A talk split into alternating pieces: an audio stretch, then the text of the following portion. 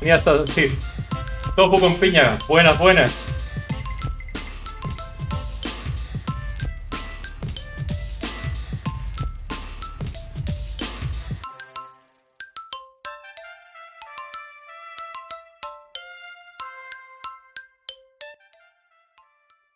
Vamos cortando esta música. No sé si me escuchan, yo creo que se me escuchan bien. Y comenzamos este streaming de día lunes. Muy buena semana a todos. Espero que hayan pasado. Estás solo tú, Tof Peña. Mira, no, sé por qué tenía la intuición de que hoy iba a haber muy poca gente. Y, sin tener la certeza, me dije a mí mismo: mira, hago lo que yo llamo el programa, porque soy antiguo. Se escucha bien, vale. Voy a poner música también. Eh, ayúdame todos con si es que se escucha demasiado alto, se escucha bien para tener como una música de fondo. Dime, ¿se escucha bien o es demasiado alta? Esteban Ace, ¿cómo estás? ¿Cómo estás? Gracias por unirte. Le decía de Tofu con piña que que yo estaba pensando, no sé por qué tenía la idea de que hoy iba a haber poca gente en, en el chat. Uh, no, no, sé por qué tenía esa intuición, pero me dije a mí mismo, mira, eh, me preparé algunas cositas, entonces para conversarlas, tocar temas y tal. Eh, en el último chat, en el último streaming de AIDA, no, no, no el último, porque tuvo bastantes para terminar la pintura que estaba haciendo pero hubo algunas personas en el chat que preguntaron cosas eh, y quedamos de tocar algunos de esos temas hoy. Ah, si no se conectan, bueno, no se habla, se hablará en otro momento. Pero sobre todo, esa intuición que no falla. Mira, eh, en el fondo, si hay pocas personas en el chat, da lo mismo. Ya habrá días mejores, días peores, tal. Pero en el fondo hay algunos temas que me gustaría tocar hoy eh, sobre todo porque me había propuesto todos los lunes eh, hablar acerca de una muy buena noticia de la semana pasada y una mala noticia de la semana pasada, o básicamente tomarlas como pretexto para conversar un poco, ¿vale? Eh, uno de los temas que salió en el chat de Aida, eso sí, era acerca de la situación de las orcas en cautividad, y otro tema que salió fue cómo convivir con una pareja, con un marido, con un novio, una novia, una, una esposa, que, que, no sean veganos, siendo que nosotros somos veganos. E, ese tema tiene que ver con comunicación y con varias estrategias que sería muy bueno tocar cuando esta persona que preguntó se incluye en el chat. Es una chica, creo que entendí que era una chica argentina, entonces por una cosa de horarios, posiblemente. Oh, hola, muy buena, Cherry Temple. Um, entonces voy a tocar ese tema en otra oportunidad cuando esa persona esté presente, porque tenía un interés personal en el tema, ¿vale? Pero eh, básicamente esta semana ha, habido una muy buena noticia, que, es acerca de la prohibición de tauromaquia en Gijón. Vamos a hablar un poco de eso. Eh, también una mala noticia que la voy a guardar un poco en secreto porque no es tan mala noticia directamente con animales, que tiene que ver con Juan Carlos I de España pero vamos a hablar un poco acerca de qué quiere decir esta noticia frente a algunos temas eh, que tocan a los animales. Y el tema de las orcas, eh, igual como el tema de los linces, que a mí me llama la atención que cada año veo noticias con lince atropellado, lince atropellado, lince atropellado, y cada año también veo noticias acerca de orcas muertas, orcas muertas, orcas muertas en los eh, lugares donde están en cautividad. Esteban Isis en el chat lo que sí es muy particular es que se, es que se me salga un anuncio comercial de que compre acá ética y que vuelva Apple vegetariano. No, no entiendo eso. Te salió un anuncio acerca de comer carne antes de este chat. Qué raro. Bueno, lo, miraré eso. Eh, a mí me ha salido normalmente un anuncio acerca de películas de Amazon Prime. ¿ya? Eh, eso es como lo que me ha salido normalmente, y acerca de juegos y tal, pero nunca me ha salido un anuncio de esto. Pero eh, no, se escogen los anuncios, los anuncios los pone Twitch según lo que, lo, que les plazca. Eh, Gen2345, mucho, mucho gusto, bienvenida, bienvenido al chat. Eh, con Puña pregunta quién es Juan Carlos I. Juan Carlos I fue rey de España, es el papá de Felipe I, que es primero o quinto. Bueno, el, el, Felipe que tenemos de, de rey en este momento en España.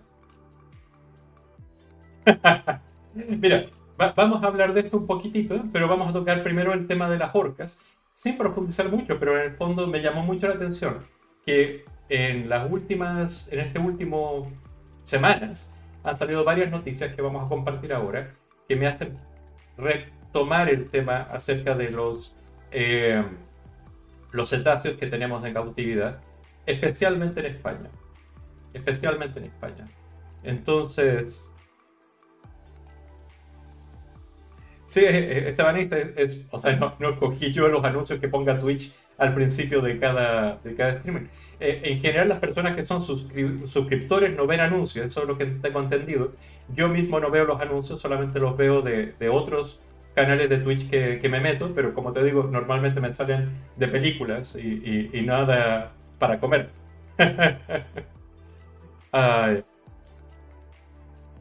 Sí, sí, Juan Carlos I, o ciudadano Juan Carlos I es el rey emérito en este momento, el campechano. Eh, es curioso porque es la primera vez que un, bueno, no es la primera vez, pero que un rey siga manteniendo cierto título nobiliario como rey emérito, una cosa que no existía, eh, simplemente para, eh, y es la única razón, es para no perder algunas, algunos privilegios que tiene por la ley, o sea, no puede ser juzgado. Igual como los diputados, los senadores, el presidente, el rey, no puede ser juzgado por nada si no les quitan eh, algunos, algunas protecciones de la ley en el Congreso. Entonces, por esa razón, porque sabe que no lo ha hecho bien y por eso está huido, eh, sigue siendo rey emérito, una calificación muy rara para no perder esa, ese título. Ah. Si topo con piña, es que eh, en el fondo está huido porque se le descubrieron cuentas en el extranjero que no había declarado Hacienda, entonces huido debe un montón de dinero, pero a medida que pasa el tiempo se encuentran más heridas. Y de esto también vamos a hablar. Pero si quieren, hablamos, hablemos primero del rey, ¿les parece? Y después hablamos de las orcas, que yo tenía un orden, pero el orden cambia, ya que están hablando más acerca de, de lo del rey. Yo había, yo había puesto como unos títulos. No, no, no, no. nada. Es que la historia de Juan Carlos I es muy tocha, como, como dice aquí Gem 2345, porque en el fondo es rey porque lo decidió así Franco. Eh, y además porque mató a su propio hermano, su hermano mayor, que era el que debía haber sido rey, pero lo mató en un accidente de casa. Yo hago así porque eh, las muertes dentro de la realeza son algo que se acostumbra a la historia. Entonces, yo no estoy diciendo que lo haya hecho a propósito. Los accidentes de casa suceden.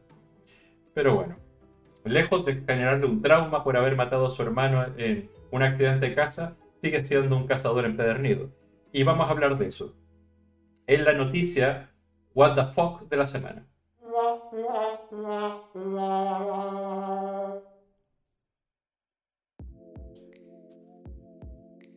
Ay, ay. Mira, vamos a hablar de el rey, que es este señor. ¿Vale? Este es el rey emérito, Juan Carlos I de España. Eh, ¿Y qué pasó esta semana con Juan Carlos I? Porque no hemos escuchado mucho de él últimamente porque está huido. Está huido. y apareció esta noticia que Juan Carlos I utilizó el eh, patrimonio nacional, es básicamente el organismo del Estado que tiene la responsabilidad de mantener todas esas cosas que consideramos propiedad de todos, pero son eh, monumentos nacionales, básicamente. Eh, algunas catedrales, ruinas, los, los, por ejemplo, edificios de tribunales, la Moncloa, todos estos edificios públicos lo mantiene patrimonio nacional. Pero además, patrimonio nacional mantiene varias cosas de la realeza que van más allá del el dinero dispuesto para los reyes, que son como 7 millones, no recuerdo, 7 millones de euros al año, que, que, es para sueldos, digamos, para mantener empleados y tal. Pero además, el Patrimonio Nacional paga el mantenimiento de las casas de los reyes, palacios, etcétera, etcétera, porque se supone que son del Estado. Aunque el, el usufructo sea de la familia real, eh, bajo una subterfugio, digamos, que como algunos mandatarios internacionales eh, son alojados en estos edificios, entonces es considerado que están abiertos al usufructo público eh, y no son la casa privada del rey o los reyes. voy a leer un poco el, el chat porque se han animado. Topo Compañía dice que se ha perdido. ¿Quién ha matado a, quién? Mira, el rey Juan Carlos I, que es el papá de Felipe, que es el rey actual, antes de ser rey, cuando era un niño, cuando un chiquillo, en un accidente de casa mató a su hermano mayor, a Froilán, no sé qué. Eh, y solo por ese hecho, él pasó a ser el que, el que sería el rey, digamos, porque si no le hubiera tocado a su hermano mayor. Esto es una anécdota, es, parte de la historia, no es una cosa que me inventé yo ni, genera ningún tipo de, de, problemática ahora, es algo que sucedió hace un montón de tiempo, antes de que Franco hubiera eh, escogido el rey como sucesor, digamos, eh, para que ordene todo y el rey escogió pasar a, un, a, democracia en lugar de él transformarse en el regente de, de, de España. ¿no? no tiene cejas porque, bueno, ha perdido mucho pelo y muchas cosas. A ver, ¿qué más dice el chat? Eh, Gen 2324 dice 25, 45, perdón, dice parte sale el presupuesto general y parte el patrimonio. Sí. Es como básicamente hay dinero. Todo lo que tiene que ver con infraestructuras, por así decirlo, el mantenimiento de la infraestructura, lo mantiene patrimonio nacional. Y parte sale del presupuesto que es para pagar los sueldos y, jardineros y una serie de cosas, ¿no? Pero salió esta noticia que utilizó a Patrimonio Nacional para pagar lujos de sus amantes, gastos de sus palacios, yates, viajes, etc. Es decir, otro, otro eh, eh, tema de corrupción, ¿ya? Pero lo que quería tocar, porque en realidad que, que un rey sea corrupto o es, ni siquiera nos llama la atención. Lo que sí quería tocar es que parte de esta corruptela es, es esto. El, capricho del rey. Porque, a ver, eh, después vamos a ver qué, quiere decir esto, pero sabemos que este rey, el rey pasado, Juan Carlos I, se especializó en ser cazador, en una de sus grandes aficiones ser cazador. Desde que mató a su hermano, no ha parado de matar otros animales. Eh, y, y, de hecho, ese fue el principio del fin también del rey. Cuando mató a aquel elefante generó mucho, mucha polémica. En esa cacería él se cayó y se fracturó, entonces fue al hospital. Cuando salió del hospital, la prensa le preguntaba, bueno, ¿cómo es esto que mató a un elefante, peligro de extinción, eh, especie protegida? Y él dice, lo siento mucho, no lo haré más. Punto. Es un poco lo que dicen los talibanes, nos portamos mal en el pasado, pero ya no lo volveremos a hacer. ¿Cómo vas a creer eso? ¿Qué dice el chat? Eh, Mónica Hermosa, eh, bienvenida. Mónica Hermosa es mucho trauma, no le causó a matar a un ser humano, ya que asesina a todo tipo de animales. Elba Sure, Surero, 45, gracias por seguirme, muchas gracias. Entonces, la, historia del el rey básicamente ha sido de cazador, ¿vale? el argumento es que todos los reyes siempre han cazado. Entendamos que en el medioevo los reyes eh, era, iban a la guerra. Básicamente estaban peleando todo, todo el tiempo, luchando en guerras, batallas, manteniendo eh, los límites del reino tal y como eran. Y después se aburrían. Entonces, al aburrirse, iban a cazar. Entonces, la caza y la realeza siempre han estado muy emparentadas. Sin embargo, el argumento que nos quieren vender es que los reyes cazan, entonces es normal. Pero es normal, es normal que un rey eh, vaya a, Rusia eh, emborrachen a un oso para que él le dispare y lo mate para tener un oso eh, cazado y, como trofeo. Que lo inviten a Jordania solamente para cazar cabras, que lo inviten a África para cazar cebras y elefantes y leones, que lo invitan a diferentes lugares solamente para cazar, mientras hacen negocios. Y sabemos ya por la historia reciente del rey que esos negocios no necesariamente son para beneficio de todo el mundo. Y quería hablar acerca de esto que hablan, del pabellón de caza del rey, aquí hay una foto de, aquel momento en que mató a este elefante en Botswana, luego sufre este accidente, se cae, esta fractura, y ese fue el inicio del fin, porque eh, ahí cuando abdica, más tarde huye, etcétera, etcétera. Ampas Frías, muy buenas tardes, que apareces. Ya, ya no nos sentimos tan solos. Al principio empezamos y, era, y estabas topo con piña y, y, poco a poco, y con más gente. Eh, a ver, deja ver, porque en una parte salía cuánto costaba el, el pabellón y cómo fue construido. Creo que este fue el artículo que leí que me llamó más la atención, porque eh, es el pabellón de casa que construyó el rey. Este rey, en el 2004 creo que lo construyó. Tiene mil metros cuadrados eh, de, dos pisos, mil, metros cuadrados, tiene una habitación, un dormitorio y tiene un, un, lujoso eh, baño también. fue construido en 2009 y está en el complejo de la zarzuela donde vive el rey, o vivía el rey, y vive el actual rey. Eh, y salía que había costado, pero que a ver si lo encuentro, que había costado como... Mira, aquí, esto es lo que me llamó la atención, es que el, el, eh, la construcción de este pabellón de casa, que era un capricho del rey, costó, no recuerdo bien, pero lo voy a, lo voy a encontrar, como 3 millones de euros, que Patrimonio Nacional lo tuvo que distribuir durante tres años, el 2007, 2008 y 2009, dentro de sus presupuestos para poder pagarlo. Es decir, un capricho del rey fue pagado con dinero con todos porque se considera que es de beneficio público. ¿Ya? Eh, a ver dónde está ese dinero, porque lo.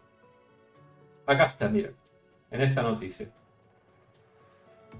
Así el pabellón de casa del rey que costó 3,4 millones de euros. Es este edificio. Es este edificio. Y traté de buscar fotos de adentro y solo encontré en un blog que salía esta foto. No sé si la ven. Con, por supuesto, un elefante, colmillos de elefantes, eh, una cebra, la piel de una cebra utilizada como, como tapete ah, y una serie de otros animales.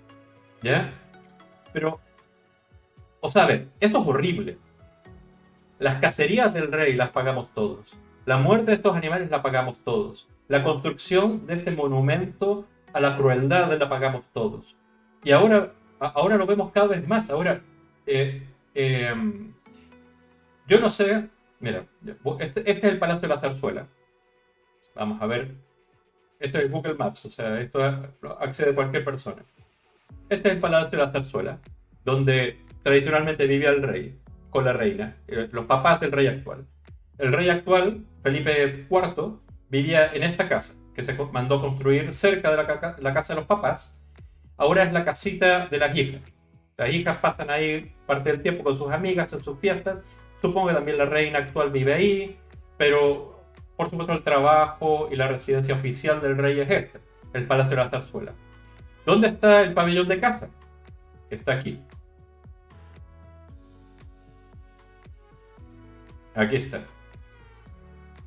Está más o menos a un kilómetro de la casa del rey, de, los reyes, del Palacio de la Zarzuela. ¿Por qué? No sé si saben que el rey es famoso también por tener amantes, amantes que pagamos todos. Y esta era la casita donde guardaba a las amantes, donde le hacía las visitas. Decía, no, no, voy a mi pabellón de casa. Y ahí se juntaba con Corina y otras amantes que eh, normalmente el apartamento que le tenía el rey a, Corina estaba aquí. En esto. Esto es el complejo del Pardo y era por aquí, que tenía un departamento. Entonces, básicamente de ahí se trasladaba a donde recibía el rey a su amante, al pabellón de, de cacería, con toda esta muerte alrededor. Y todo esto lo pagó el dinero de todos los españoles. Y lo sigue pagando, porque si bien el actual rey no es muy afín a la cacería y, no está por ahí yendo a matar animales, eh, el mantenimiento de este pabellón lo siguen pagando los impuestos de los españoles a través de patrimonio nacional. Es decir, cuando vamos a Toledo, cuando vamos a, las grandes, eh, a, a, la mezquita catedral de Córdoba, cuando vamos a la Alhambra, eso lo mantiene patrimonio nacional y es, un festín a los ojos y a la historia, pero eso también lo mantiene. A ver qué dice el, chat. Judith, bienvenida, que está en el chat. Y Aida también vino. ¡Ah, sí, ahí está Aida! Ya, yo, yo, ya, yo ya pensaba que Aida no iba a estar, porque como está de viaje, pensé que no, que no iba a pillar el, el, chat y estar con nosotros. Eh, My Chili Temple dice que era un putero. Yo creo que es, rebajarle la calidad del rey. El rey era, era un gran amante y trataba muy bien a sus amantes. Eh, y, a ver, yo, yo la verdad es que yo no considero que sea un problema moral el que tenga amantes o no, es un problema de la reina con él, eh, es una negociación de pareja. Lo que me parece un problema es que se pague con los dineros de los eh, contribuyentes, de todos los ciudadanos españoles, todas las aficiones y los placeres y los hobbies de los reyes. Uno de ellos, tener amantes, dos de ellos, ser cazador. Todas estas osamentas de animales que vimos acá fueron pagadas cada viaje, cada muerte, cada disparo con dinero de los españoles. Y el mantenimiento de este lugar, que, que llamémosle la Catedral de, la Maldad, también la sigue manteniendo hoy en día el dinero de los españoles. Sí, es que es un, rey muy cristiano, va a misa y se llena la boca con los saltos. Pero ya vemos que bien robó, bien mató, bien deseó a la mujer del prójimo, y una serie de cosas que, hasta donde yo entiendo, son de los mandamientos. Pero bueno, eh, como digo, a mí poco me importa eh, que sea un pecador. Eh, me importa esta afición horrible que debería ser condenada por cualquier ah, personaje de altura moral. Y se, entiende, se, se, presupone que hay figuras tipo el Papa y tipo los reyes, que para mantenerse, eh, no te voy a decir amados, pero respetados por la sociedad. Eh, la única función que tiene un rey es ser respetado por la sociedad. Pero cuando empieza a cometer no una, sino dos, sino tres, sino cuatro, es un ladrón, un corrupto, un infiel eh, y un asesino de animales, incluso animales que están en peligro de extinción, es cuando empieza a, reducir ese capital moral ese respeto, ya eh, básicamente eh, perderle el respeto al rey se hace cada vez más fácil. Y, a ver, yo soy chileno, soy de esos países que se independizaron del rey, entonces no soy muy monárquico, como podrán entender. Creo en la democracia. Eh, pero entiendo que la realeza tuvo en la transición un papel importante. en la actualidad dudo que tenga el mismo papel. Eh, y, la verdad que creo que si este rey que está ahora, el Felipe IV, si no lo hace bien, y no, no hacerlo bien no es hacerlo como lo que está haciendo ahora, ahora está pasando inadvertido. Es como no pesa más que un paquete de palomitas.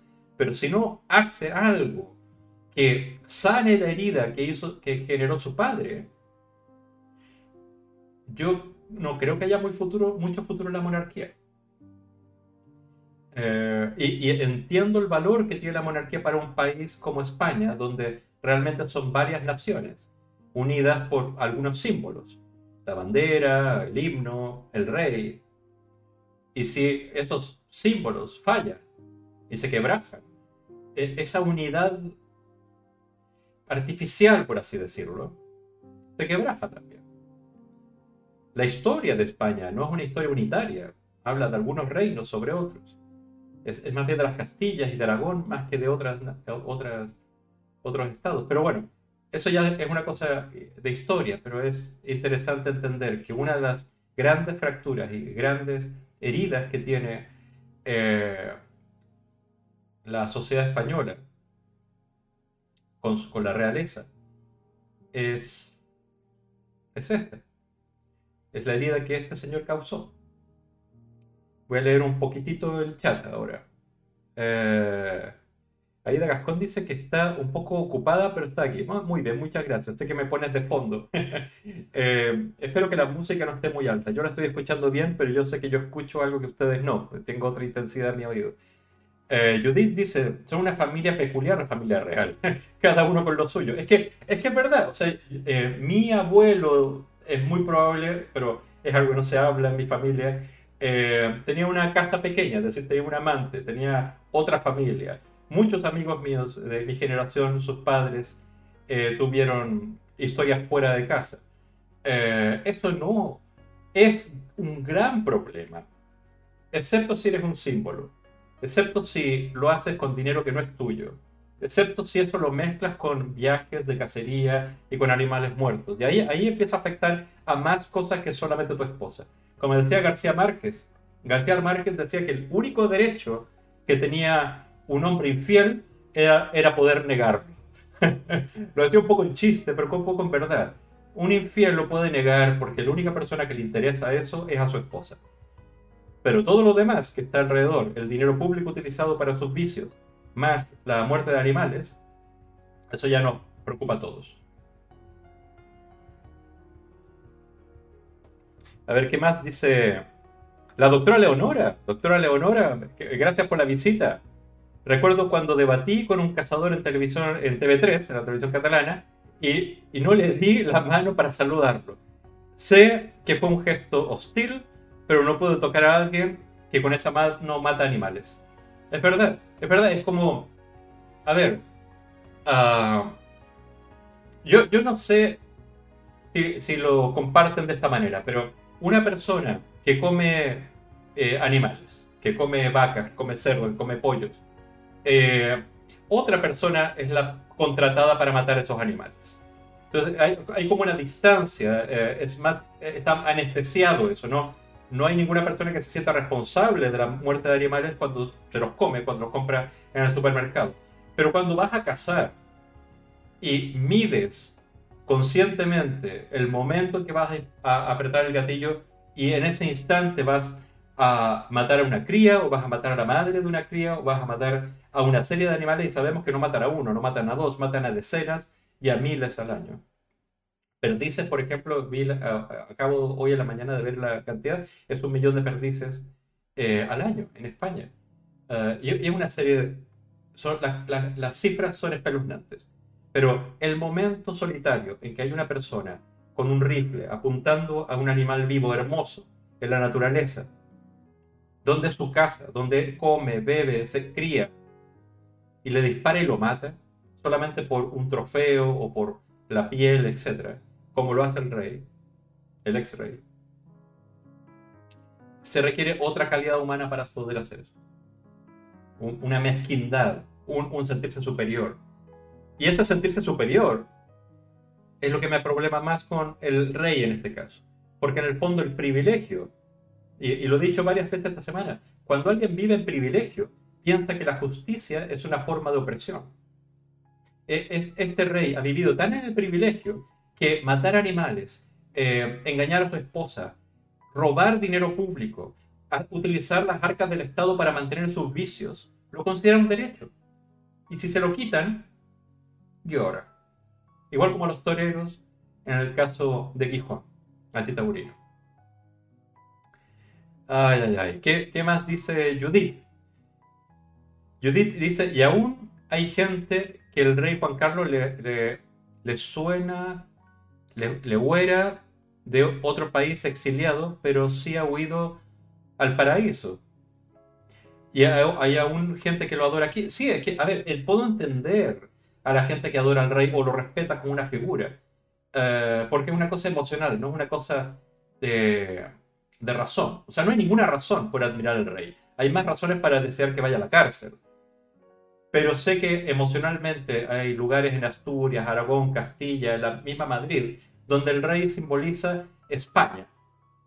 Un lugar, esa España ficticia, fantástica, que no existe ni en Cataluña, ni en Euskadi, ni en Galicia, ni en otros lugares. Esa, España de la ficción, que para muchos es más importante que la realidad. Y lo puedo entender después de vivir más de 20 años en este país. Eh, y, y, no estoy diciendo sin crítica, lo estoy diciendo como una realidad. El símbolo del rey es una de las pocas cosas que mantiene unida a esta España. Entonces, cuando lo ves plaquear, hay mucha gente que prefiere negarlo.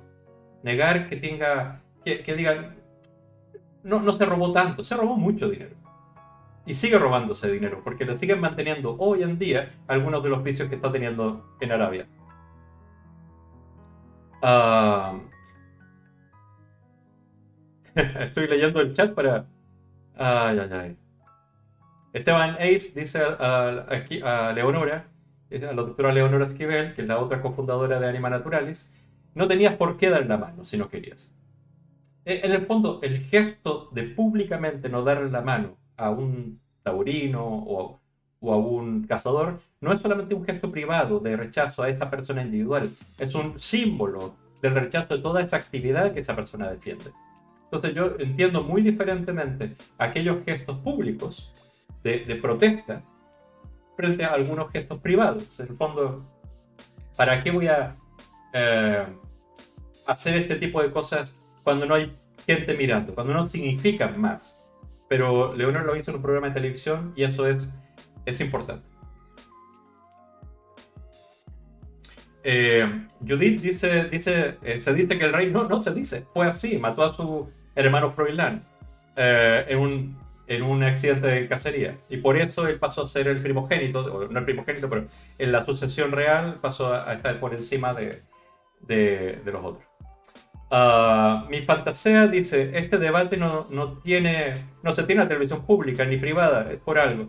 Sí, es, que incluso el, actualmente el presidente Pedro Sánchez eh, sigue, según él, manteniendo conversaciones privadas con el rey, porque a toda costa se quiere hacer volver al rey a España, perdonándole muchísimas heridas, muchísimas eh, malversaciones y corruptelas. Eh, creo que se le va a obligar a pagar una cosa así como 3 millones de euros, que son impuestos pasados, del dinero que han descubierto que, que ha escondido. Pero la investigación va a seguir. La investigación, espero que vaya a seguir.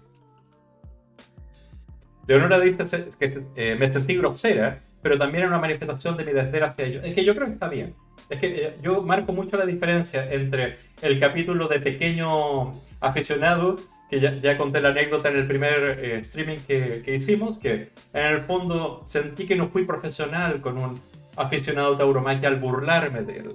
Pero otra cosa es cuando tú estás haciendo un gesto no dirigido a esta persona, sino a lo que representa a esa persona, y, representa aquello porque hay un público. Entonces mi gesto no es de rechazo a esa persona individual, personal, sino es utilizar ese espacio para demostrarle a todos los demás lo que significa para un representante de la sociedad aquel eh, individuo o aquel, aquella práctica, que es la, la, de, la de cacería. Toku con Piña dice, de hecho, vino a mi ciudad hace unos meses a la universidad y había miles de personas protestando y la policía agrediendo a la gente literal, tirando a la gente al suelo y haciéndole daño. Eh, ¿En qué ciudad vives tú, Tofu Pompiña? Porque es que en el fondo yo no sé cómo lo va a hacer la, aristocracia. Yo, yo no sé mucho en profundidad de aristocracia, pero claramente una aristocracia como la inglesa, que también mantiene unida a una nación de naciones, donde realmente cada nación es una nación, que van eh, a, la Copa Europa como diferentes equipos, ¿no? Va Gales, y va Escocia, y va, y eh, Inglaterra como si fueran equipos, países diferentes, siendo que son el mismo Reino Unido. El rol de la reina en Inglaterra es básicamente el mismo rol que el rey en España. Sin embargo, yo podría poner mis manos al fuego de que la mayor cantidad de gente en Inglaterra considera que la reina tiene cierta altura moral, eh, es cierta persona que tendrá yayas, tendrá heridas por todas partes, pero básicamente una persona que se ha ganado ese espacio. O sea, de hecho, es curioso porque en mi país, en Chile, tenemos conflictos eh, con Argentina. Siempre lo hemos tenido y los tendremos limítrofes. Y el, en el documento que se firmó como tratado de, de donde pasa la frontera en Chile con Argentina, se dijo que en caso de conflicto se tenía que recurrir a un mediador. Y el mediador iba a ser el Papa, punto uno, y si no es el Papa, es la reina de Inglaterra. Es decir, incluso países ex colonias de España, eh, o, o, digamos ex colonias en general, consideran que la el estatus de la reina de Inglaterra tenía cierta consideración, e, era justa. ¿Me entiendes a qué voy? Eh, yo no sé en qué situaciones, mediación, han considerado que el, rey de España sea ese personaje justo. Excepto cuando hay dinero, como la construcción del, del ave a la Meca y cosas así.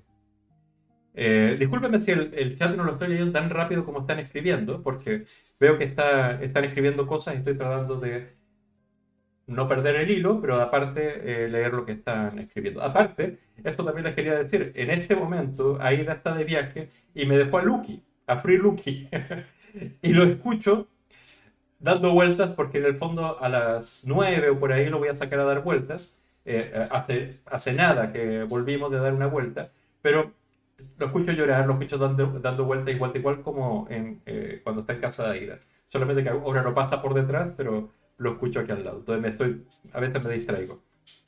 Eh, Judith dice, en Cataluña no son nada bienvenidos. Cada vez que van a, han de venir, se les pita, partido de fútbol, eh, atentado de Barcelona y tal. De hecho, la última vez que vino Felipe IV, eh, ni anunció que venía. O sea, vino, hizo un acto público y después se, se regresó. Casi privado el acto. Porque recibe esa mala tanto aquí como en Euskadi y otros lugares. O sea, no, no, no es solo una cosa de los catalanes. ¿ya? Creo que esa herida tiene que sanar. Eh, yo. No sé, yo, yo creo que España está mejor cuando está unida. Pero si no se hace nada para unirla, no se puede esperar otra cosa que se, que siga fragmentando. Ah, es obvio. ¿Ya? Eh, ignorar el problema no hace que el problema en fin. Tope con Piña dice, te paso el video por Twitter que lo acabo de encontrar. ¿Qué, qué... Ah, vale, pero realmente necesitamos un rey, en otros países no hay reyes, claro, pero que otros países no tienen la historia de España, que siempre ha tenido, ha, sido una serie de reinos unificados por una corona. Eh, países como Chile, por ejemplo, no tuvimos esto, eh, o sea, a partir de que Napoleón eh, invadió España y quedaron todas las colonias latinoamericanas como huérfanas de rey, ahí cuando la aristocracia local organizó la independencia para hacerse con el poder local mientras el rey no estaba. Y luego se acomodaron en ese poder y cuando volvió el rey ya no querían volver a ser parte del reino de España y todo esto. Pero básicamente muchos países europeos tienen realeza y en general esa realeza sirve como para unificar o para generar como una especie de, de, ente que perdure más allá de las elecciones de los presidentes. Entonces, mantiene como una continuidad, un, un, tono. Es como cuando hay una fundación. Por ejemplo, Anima Natural es una fundación que tiene una misión, tiene una visión, pero tiene un patronato. Entonces, no importa quién dirija la organización. En este momento es AIDA, pero puede ser otra persona, puede ser otra persona después. Pero este patronato eh, se mantiene para mantener como los objetivos generales, eh, apuntar hacia el mismo lugar, el mismo proyecto. En teoría, un rey debería apuntar a ese mismo proyecto. No importa quién esté gobernando, haga unas leyes, ejecute unas leyes, el proyecto debería ser el mismo. Y esa es la figura que debía tener el rey tanto en España como en otros países. Pero cuando hay una fractura, se tienen que hacer cosas activas y no solamente ignorar para avanzar. Y una de las cosas que yo diría que es un símbolo, más que sacar a Franco del, del, del Valle de los Caídos, es derribar este, este monumento a la crueldad.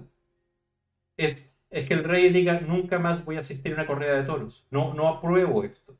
Voy a ir a los partidos de fútbol de la, de la Copa del Rey, pero no voy a ir a la tauromaquia nunca más jamás voy a cazar. Pueden donar eh, todo esto a, coleccionistas privados y con el dinero hacer algo justo, pero en el fondo tienen que hacer cosas simbólicas que realmente signifiquen cosas, que sane la herida que hay con la sociedad. Algunas, eh, por supuesto, con los muertos de, la guerra civil, por supuesto, con los animales que mató el padre de Felipe, de Felipe IV, etcétera, etcétera. Son cosas que se deben hacer. Incluso algunos perdones exigidos por algunos países latinoamericanos. No digo que, que tengan razón cosas como dice eh, López Obrador en México, pero hay ciertos gestos que son esperados, o que o, más bien son agradecidos. Pero ahí nos fuimos por otros temas Y yo quería hablar de los animales.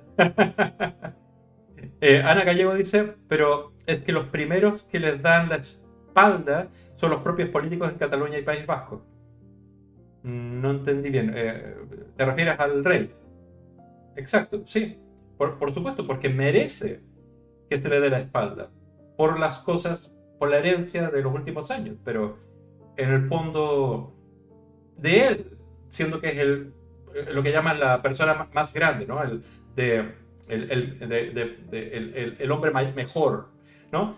Es esperado que el rey dé los pasos que la mezquindad de los independentistas o de los vascos, de los catalanes, no quieren dar. Él es el personaje mayor, es el que debería tener altura de miras y la inteligencia y además de una cosa que se le paga por ser una figura diplomática. Eso es lo que creo. O sea, no, no creo que la excusa sea, no, no, es que le dan la espalda. No, no. Poco a poco se, se arreglan los problemas o las fracturas. No es una cosa de, de, la noche a la mañana. Y el rey tiene tiempo, porque los presidentes de España tienen seis años y se van y vienen. El rey tiene tiempo, pero tiene que empezar. Eh, con Piña dice, eh, por cierto, otra cosa también es que quiere retirar de un parque de aquí, de mi ciudad, la cruz franquista, o sea, de la época de Franco. Eh, y hay otra gente que no quiere que la quiten. Sí, es que, a ver, todo esto tiene que ver con una cuestión de identidad. Y las cuestiones de identidad, el problema que tienen, o sea, hay cuestiones de identidad que son muy, muy importantes para algunas personas, pero no para todos. Y, y ese grupo de gente quiere, desea que esas formas de identidad sean la identidad de todos. Pero como no es, entonces exigen respeto a la propia identidad. Pero curiosamente es lo mismo que rechazan de otros. Por ejemplo, Cataluña quiere la independencia y tiene ciertos símbolos de identidad propia que los consideran diferentes a los de España. España o algunas personas de España exigen que eh, se imponga en Cataluña ciertos símbolos de identidad que ellos consideran que son España. Para algunos es la historia franquista, para otros es el rey, para otros es la bandera, para otros es tal. El problema es que para un país debería ser para la mayoría, que la mayoría esté de acuerdo. Y, no estoy seguro que haya unanimidad en ello. Porque claramente hay como unas grandes diferencias entre una región y otra de España. Para lo que para algunas regiones como lo obvio, para otras no es tan obvio. Entonces creo que es un trabajo constante que hay que hacer. Pero normalmente la política en España es ignorar los problemas, mirar para otro lado. ¿Entiendes? Y, puede ser la opción que más cómoda, o sea, en el fondo los raritos son los vascos y los catalanes. Y, esa es la normalidad. Los raritos son los vascos y los catalanes y son los, independentistas y los malos y tal. Ok, si esa es la, la manera de solucionar el problema, así va a ser. Siempre va a haber este problema. Pero, no sé, yo creo que se pueden hacer muchas cosas. O con mediadores también. Eh, Sí, Ana, sí sé que no estamos de acuerdo porque es tu identidad versus la identidad del otro, de los distintos, de los que no piensan así. Entonces, evidentemente. Eh, yo, como, como dije antes, y creo que Ana no lo había escuchado, yo creo que la figura del rey es importante, pero tiene una enorme fractura. Y si no se repara esa fractura, es muy improbable que se sane esa fractura en el futuro. Eh, Judith dice, España es muy plural y distinta, depende de la región u otra, pero la idea de que España siempre es la misma, eh, si vas a una tienda de souvenir y ves todo flamenco, todos los castañuelas, etc. Sí, porque esa es como la España que, que la gente del extranjero viene y consume, ¿no? Pero si vas a Cataluña, la gente va a comprar también las camisetas del Barça. Si vas a Madrid, va a comprar las, de, las del Madrid. Y son tan souvenirs como los toros o, o la flamenca. Pero no estamos hablando de eso, estamos hablando de cuál es eh, la inversión que hace la realeza para pagar la deuda, entre comillas, que generó el rey anterior. ¿ya? Y creo que eh, Felipe IV eh, tiene una imagen mucho más, ah, no te voy a decir como, como desasosegada, como desapasionada, como controlada, que podría esperarse que fuera una especie de puente. no tiene los vicios de, de su padre, no tiene las, llamémosle, extravagancias del padre. Es un tipo que si me dices cuáles son sus características, yo diría ninguna. Entonces, como no tiene ninguna característica, característica la gente puede poner ahí lo que imagine.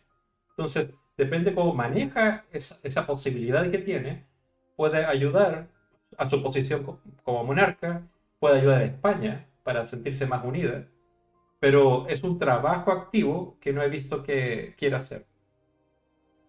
O, o, al menos no, no lo hace muy activamente, no sé cómo decirlo, no, no, no es muy protagonista de ello, al menos. Ay, ay, ay.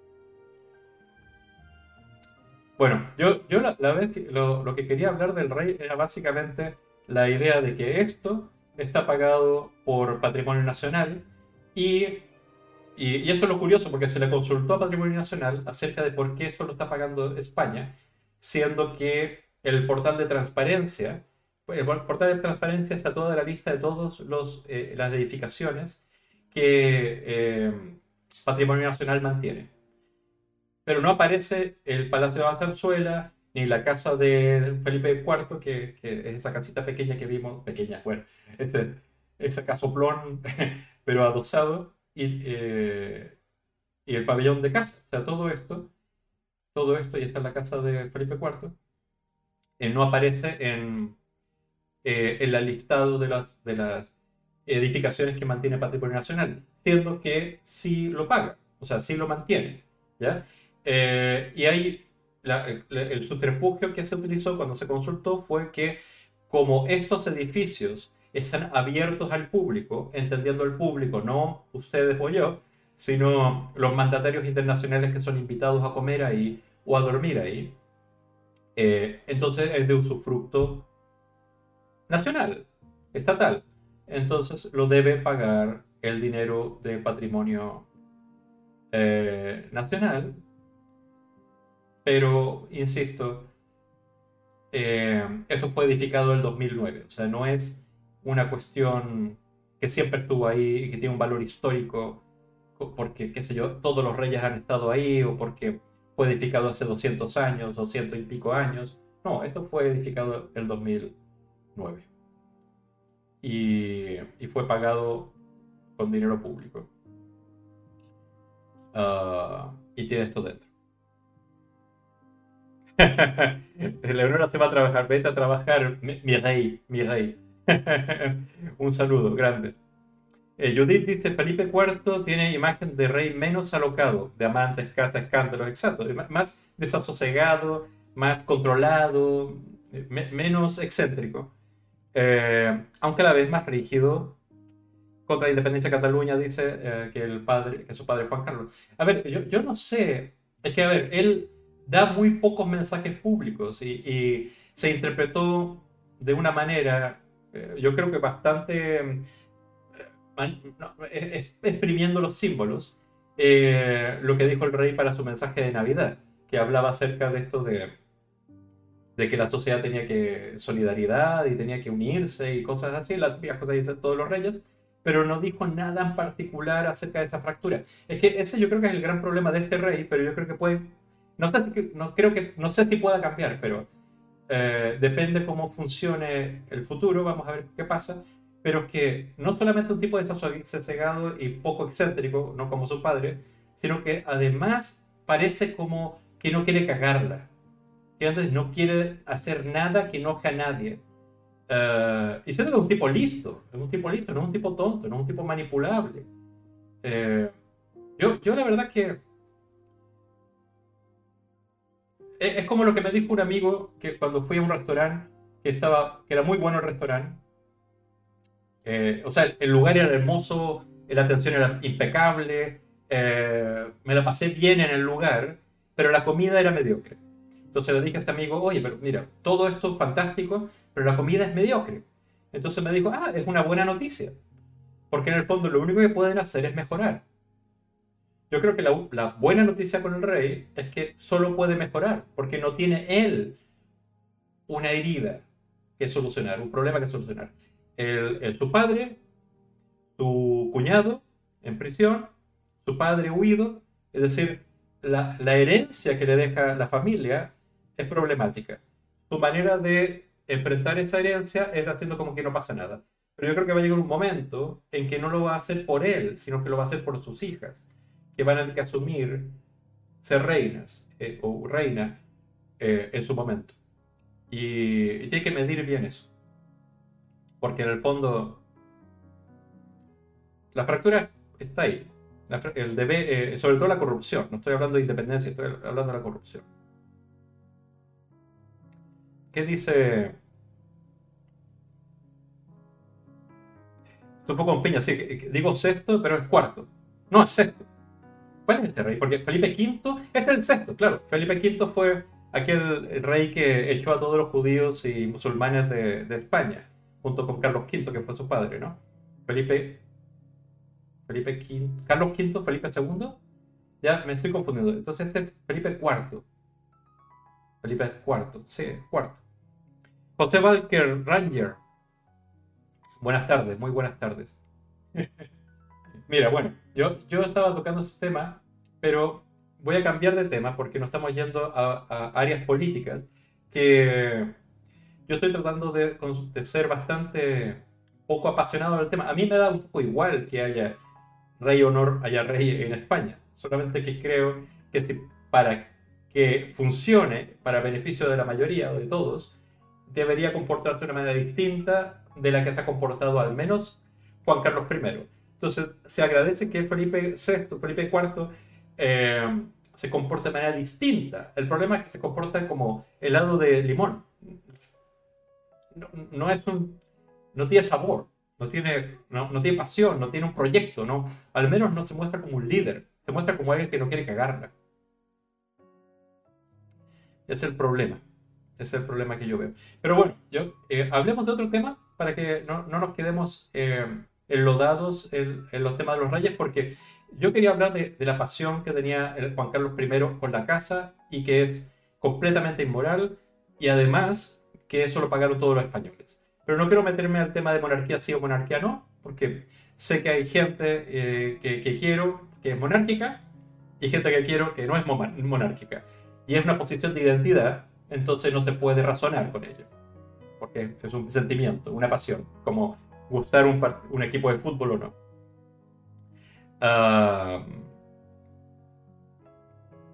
a ver, dice Topo con piña, mejor que no haya, eh, es que hay presidente y más rollos y madre mía que el rey no hace nada. Es que mira, te digo el... Si no sabemos lo que hace el rey, qué rol tiene el rey. Es el gran problema. El rey debiera ser alguien que la gente sepa y aprecie el rol que tiene, que normalmente es diplomático, diplomático hacia afuera, porque es una figura protocolar, y diplomático interno, cuando hay problemas, es, es el personaje que negocia, el personaje que arbitra. Entonces, esa es una labor que tiene el rey. Pero si, si la gente, los ciudadanos españoles, no saben qué hace el rey, ese es parte del problema. ¿Entiendes? Y, lo digo desapasionadamente. Eh, quería tocar un tema que tiene que ver con, los, con las orcas, con los animales, eh, los cetáceos en cautividad. Si me permiten, podemos pasar ese tema, chat, para no quedarnos enlodados en el tema medieval del rey o que el rey en realidad eh, es lo más importante que hay en España o uno de los símbolos importantes, que yo creo que lo es, la realeza uno de los símbolos escogidos de España para, para hacer que esta España, que, que es tan plural, parezca que está unida. Pero, como decimos, eh, en Inglaterra parece que es más exitoso esa figura que aquí. Pero, ¿quién sabe? ¿Quién sabe? Quizá me equivoco. Porque para algunas partes de España este rey lo hace fantástico. Yo creo que las Castillas, para Aragón, para Asturias, incluso para Andalucía, para Murcia. Este rey es lo mejor que ha pasado en la vida. Pero para otros lugares no. Y España no es solamente una parte de España. Pasamos a otro tema. que, dice Ampafría, sí, por favor, pasemos a otro tema. Mira, yo vi esta noticia.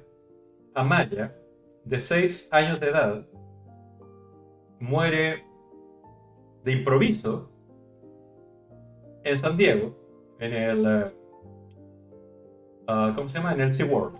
¿Ya? Y esta es una noticia del 20 de agosto. Del 20 de agosto. Esta orca, de 6 años de edad, muere. Por sorpresa. Unos días antes, Ula, la última orca nacida en el Oro Parque aquí en Canarias, muere también. Y estamos hablando del 13 de agosto. El 20 de agosto, el 13 de agosto. Muere Ula. Un poco antes, investiga la muerte súbita, como Amaya también, de Skyla. También el Oro Parque. Y esta es una noticia de marzo de este año. ¿Cómo no me pueden, cómo, no puedo unir estas noticias? Marzo muere una, a principios de agosto muere otra, eh, 20 muere otra. Entonces, a, veces me pongo a pensar, no, no, que hay demasiadas orcas de cautividad, entonces que mueran es, normal, ¿no? No es un problema. Entonces busqué cuántas orcas hay en cautividad en el mundo. Hay 59. Ahora hay 59. A principio de mes había 61. Hay 59 orcas en parques acuáticos, eh, en centros de espectáculos. Y aquí está la lista completa de todos ellos en esta web. Y uno de los países que tiene más, bueno, Estados Unidos, etcétera, etcétera, pero el país que tiene más eh, cetáceos y delfines en cautividad, ¿se pueden imaginar cuál es?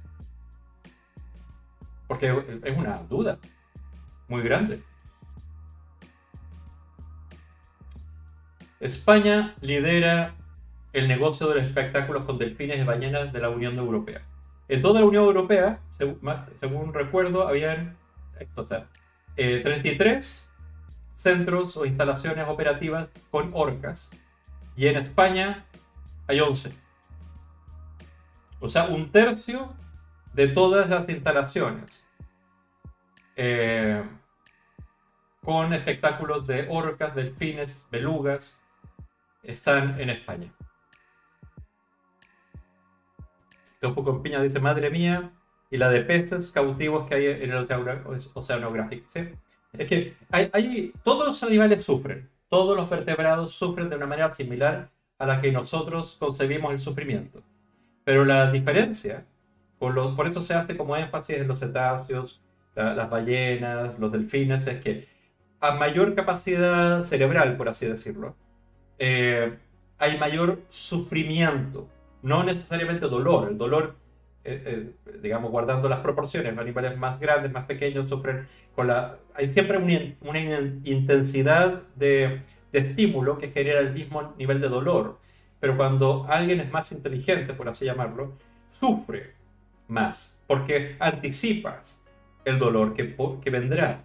O eh, proyectas el sufrimiento pasado al futuro. Es decir, cuando las condiciones son así para siempre, hay algunos animales que aceptan porque el para siempre no lo proyectan en sus cerebros. Los animales como las orcas, delfines, ballenas, sí proyectan el futuro. Por eso hay un montón de reacciones y un montón de historias acerca de delfines o orcas que reaccionan con agresión porque quieren salir de ahí o se suicidan incluso. Hay un montón de historias al respecto. Y a ver, voy a leer un poco el chat porque estoy. Estoy leyendo. Ah, parece que Aida hizo un spoiler. ¿Cuál es el spoiler que hizo? Ah, mi primo, Tomás Neira, ¿cómo estás? Que acaba de, unirse. Eh, le hice spoiler. Aida, ¿qué dijo?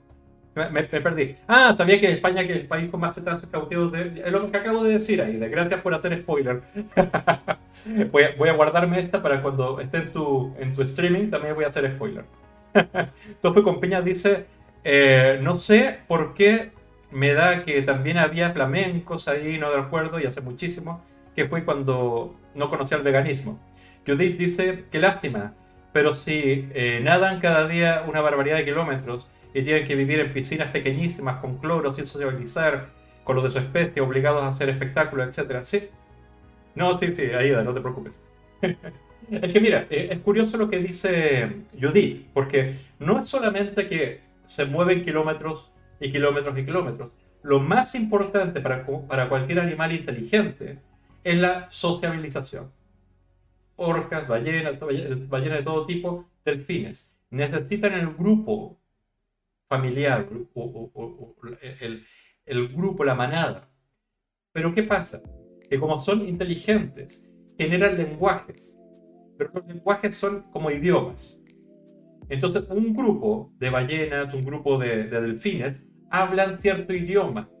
Entonces, cuando una ballena la quitas de ese lugar y lo pones con otro grupo, o un delfín lo quitas de ese lugar y lo pones en otro grupo, es como si metieras un chino con unos árabes. Y vamos a ver cómo se entiende.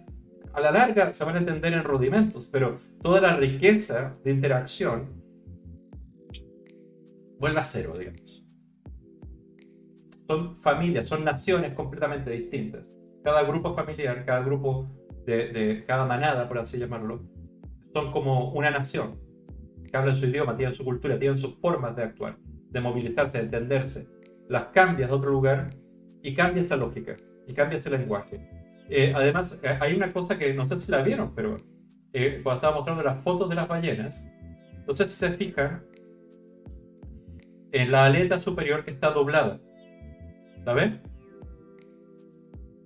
A ver si la veo más claramente en otra imagen. Aquí, bueno, aquí no se ve bien, pero normalmente las, eh, las ballenas en cautividad, a ver si se ve más claramente en esta quizás. Miren, eh, es un signo de enfermedad, un signo de estrés, es, un signo claro de cautividad. Cada vez que vemos una, una ballena, una orca, con este tipo de, aleta, eh, quiere decir que no está bien. No está bien ahí, por diferentes razones. Y de hecho, quería invitarlos. quería invitarlos a ver un documental. Que a mí me encantó. Voy a, vamos a ver si quieren el trailer ahora. Y, está en Amazon Prime. Eh, antes estaba en, en Netflix, pero lo quitaron. Pero está en Amazon Prime y lo pueden ver ahí. Que se llama Blackfish que precisamente habla de esta ballena acá que se llama Etilicum, que le llamaron la, la, la orca asesina, porque mató a su entrenadora y atacó varias veces a, a otros entrenadores. Entonces se hizo un documental, se quiso hacer un documental acerca de las orcas asesinas que amenazaban la vida de los entrenadores y un poco era un documental acerca de la peligrosidad de los trabajadores de los acuarios y centros de espectáculos. Pero poco a poco se dieron cuenta, haciendo el documental, que había mucho más riqueza en la historia de las orcas y no de aquellos que trabajaban con ellas.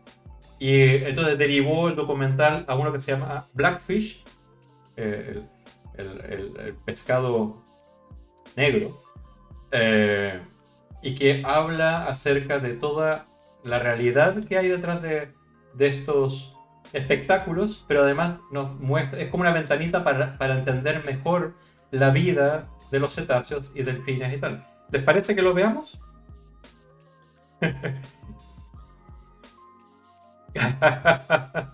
Aida Gascón. El de no le de flamencos porque estuvo pintando durante tres o cuatro días un flamenco. ay, ay. Vamos a, vamos a eso. ¿Les parece ver el documental? Ampas Fría dice, hay un delfín que viene a las playas gallegas y la gente juega con él. Hay carteles que dicen que no lo toquen. Pues eh, así es más difícil que vuelva con su familia, pero la gente no hace caso. Y esa es la misma realidad en el, en el, Caribe, y en otros lugares. O sea, en Chile, por ejemplo, hay unos delfines pequeños que se llaman toninas, ah, que también son muy sociales. O sea, yo muchas veces me bañé, sobre todo en el sur de Chile, y se acercaban estos delfines porque son curiosos y de alguna manera no creen que tú les puedas hacer daño. ¿Me entiendes? Se acercan como parte, no sé, no sé cuál es su motivación. Yo siempre he interpretado como que quieren jugar, interactuar, entenderse, o por curiosidad, que también es una señal muy clara de inteligencia. Vamos a ver ese documento, el, el trailer, ¿les parece? Voy a quitar la musiquita un segundo y vamos a escuchar esto. Avísame si se escucha muy bajo o muy alto. County Sheriff's Office. We need SO to respond for a dead person at SeaWorld. Uh, a whale has eaten one of the trainers.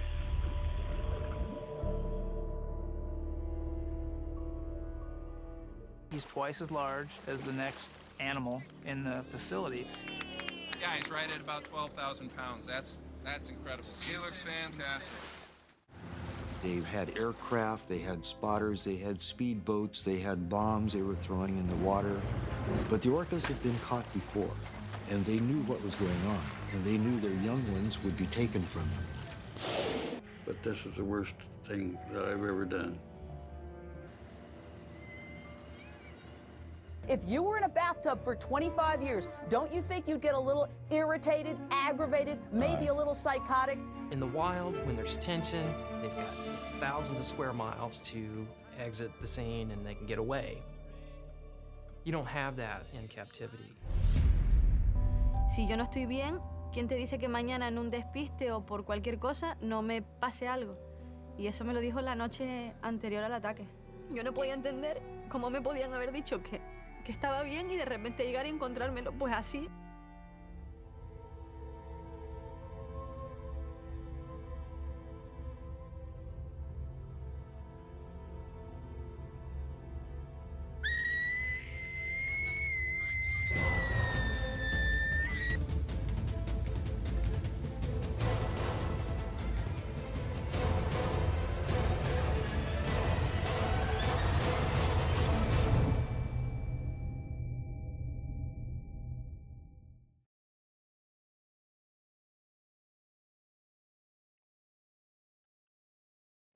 Es, es un documental que, a ver, el, el, eh, el trailer muestra como más bien la tragedia humana, pero ese fue el primer paso que hicieron los documentalistas, pero empezaron a entender que las historias de esas ballenas eh, eran muchísimo más interesantes que las víctimas humanas de su cautividad.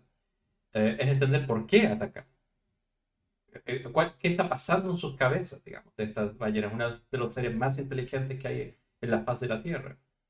Eh, ¿Qué le hemos hecho a estos animales? Eh, no sé, muchos animalistas estamos acostumbrados a hablar de zoocosis, es una palabreja que es como la psicosis, pero de los animales, la zoocosis, que es muy clara cuando tú vas a, un zoológico y ves a los animales haciendo movimientos como caminando en redondo o, esto que hace como unas oscilaciones o para adelante y para atrás. Son eh, movimientos estereotipados que demuestran un problema mental gravísimo que es producto de la cautividad, sobre todo los animales más inteligentes. En el caso de, de las ballenas, es terrible, porque en el fondo atacar no, no es porque sean asesinas, es porque están locas, están mal, están atrapadas para siempre. Y saben que eso va a ser para siempre. De, hecho, no, sé si vieron el documental, entrevistaban a un señor barbón que decía que, eh, haber hecho aquello era lo peor que le había tocado hacer en la vida. Eh, si mal no recuerdo, eh, esta es una persona que vive en un pueblo en Canadá y lo contrataron para capturar crías de orca, precisamente para llevarlas a espectáculos del SeaWorld. Y lo que vio ahí le rompió el alma. Porque en el fondo los padres y el resto del, grupo se abalanzaba para impedir que se llevaran a la cría. Y, cuando se la llevaban en los barcos, los perseguían. Querían recuperarla. Es como, no es una cosa de como otros animales, los seres humanos. Si viene alguien eh, más poderoso y se va a llevar a dos, tres seres humanos que están detrás de nosotros, lo- los que están por delante van a correr por sus vidas, no van a volver. No los animales más inteligentes y más empáticos, como son los delfines y la- las ballenas. Eso no quieren. O sea, eh, más de una historia hemos escuchado de ballenas que van a, a varar a playas y se suicidan o mueren simplemente porque no pueden abandonar a una que está enferma o está herida o está confundida. No la van a dejar sola. Es, es un documental sumamente interesante. Evidentemente me hizo llorar. eh, y de hecho me toca verlo de nuevo. Lo he visto, no sé, 10 veces. Y como digo, está, está en, en Prime de, de Amazon. Lo, lo busqué, digamos, para saber dónde lo estaban dando. Y, y en el fondo, si tienes Prime, y muchos de ustedes sé que lo tienen, pueden verlo eh, gratis, ¿ya? O pagando eh, 4 euros, que es lo que pagaba normalmente cuando había Blockbuster y alquilabas una película. Y habrá por ahí buscando, buscando, debe haber más de un lugar que la tienen puesta gratis, ¿no? En YouTube o, o- en algún otro sistema, ¿ya? Pero esta, este documental Blackfish, de hecho, cuando lo lanzaron, me parece, eh, fuimos a- a la- al estreno en, en un cine de estos que alquilan para pases privados aquí en, Barcelona. Y después de la película, o antes de la película, no recuerdo bien, creo que fue después de la película, eh, hubo una especie de, una charla pequeña de parte de un entrenador de delfines y cetáceos que ahora está trabajando en otra cosa, pero que había trabajado en Loro Parque con, con varias orcas, varios delfines, y nos contaba algunas anécdotas, y no eran ninguna buena. De hecho, no sé si recuerdan a Flipper, creo que aparece en este documental. Flipper, eh, este clásico de los 70s, 80s, que hacían películas con delfines y tal. El entrenador de, de Flipper, de, de- de ese delfín tan reconocido, eh, de apellido O'Neilly o O'Neill o algo así, ol- olvidé ya el nombre, ahora se ha transformado en el defensor más aguerrido en contra de la cautividad de orcas y delfines. Por todo lo que vio. Vio hasta el suicidio de un delfín, que dio vueltas rápido, rápido, rápido, rápido, rápido en una piscina, hasta proyectarse fuera de la piscina para golpearse y morir. Eh, porque ya no aguantaba más la cautividad. El cautiverio.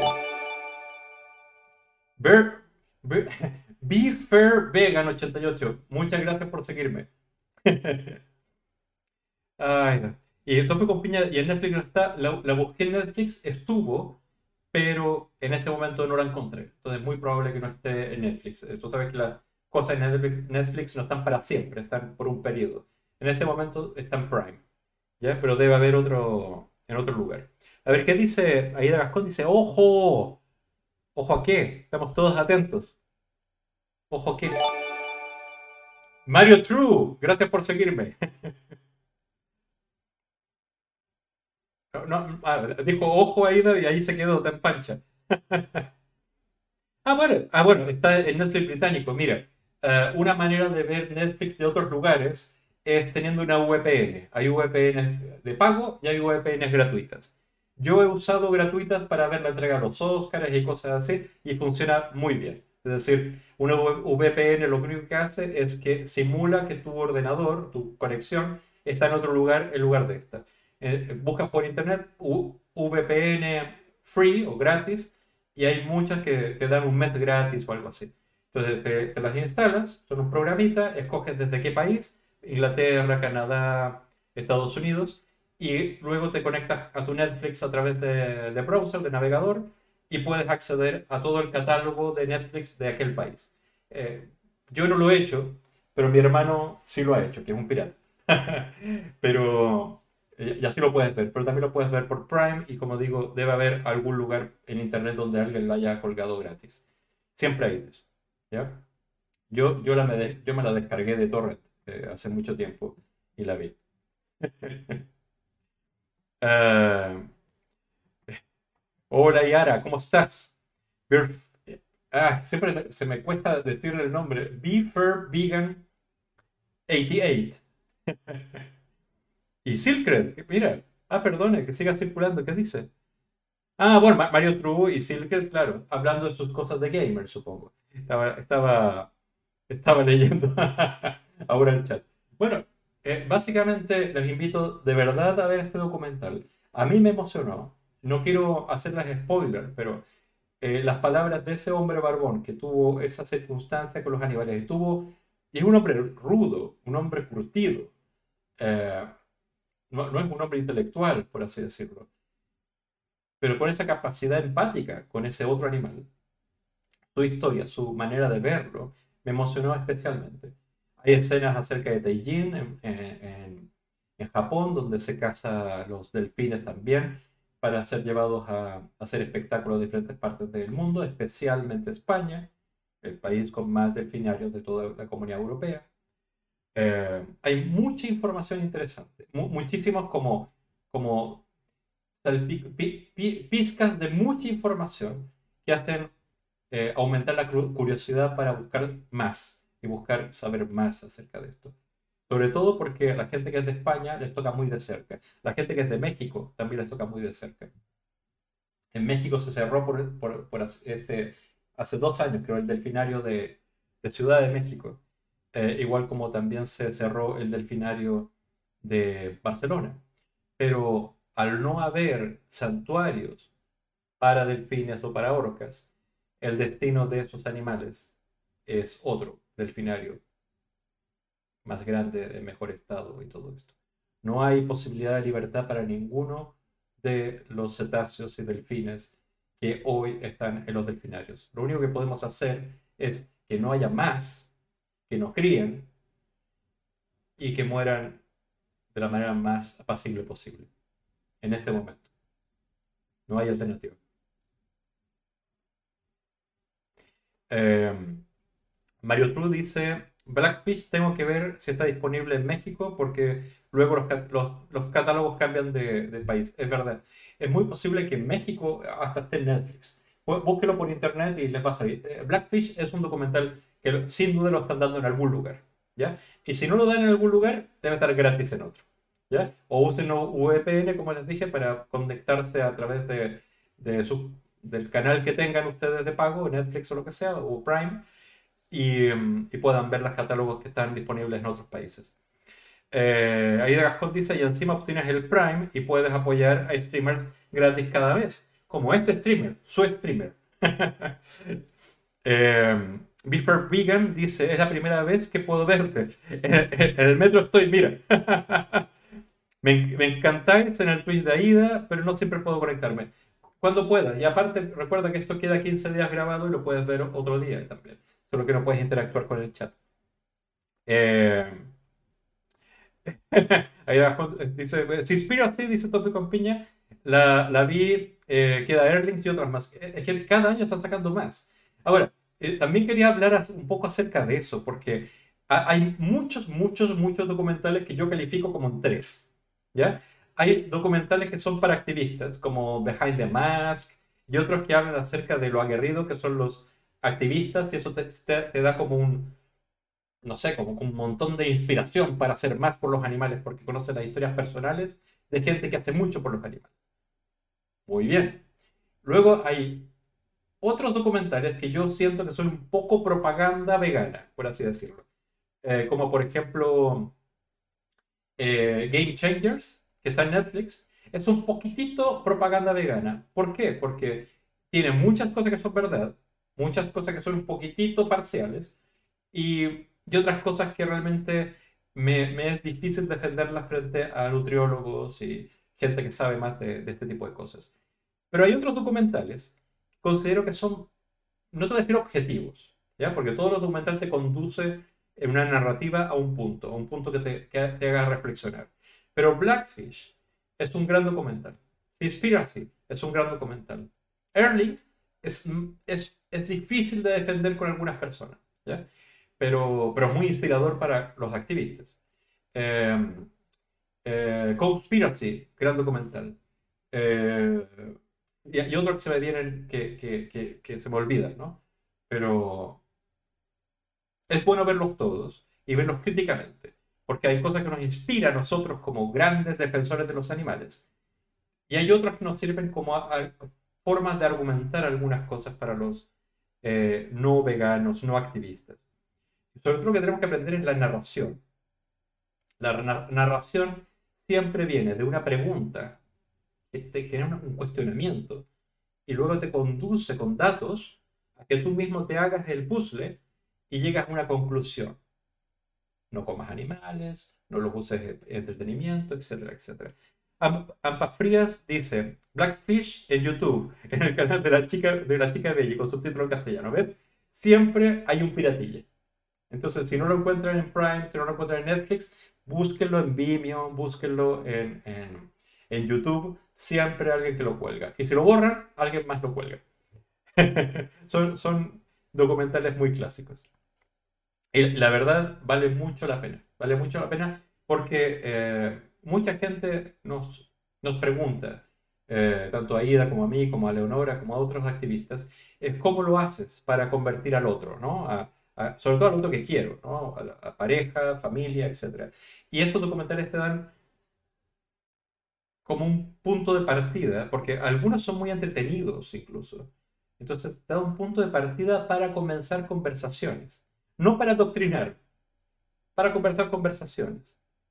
Y esas conversaciones pueden hacer que esa persona saque conclusiones similares a las que nosotros hemos sacado también. Entonces es, es interesante eso.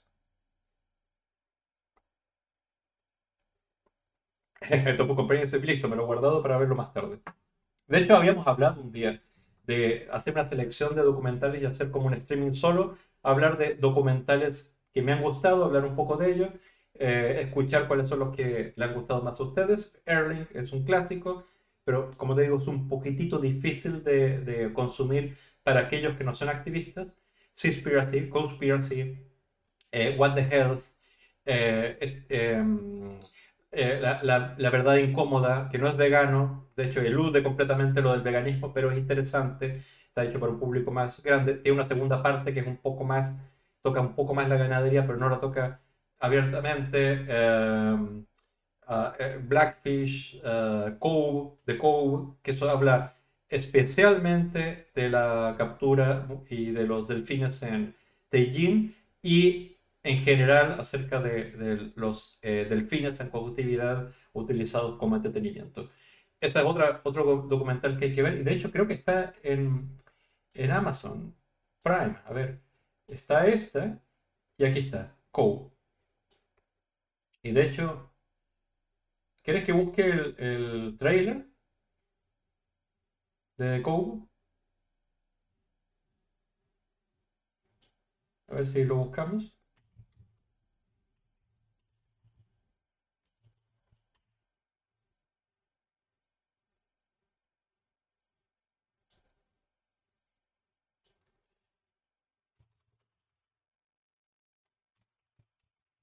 En español.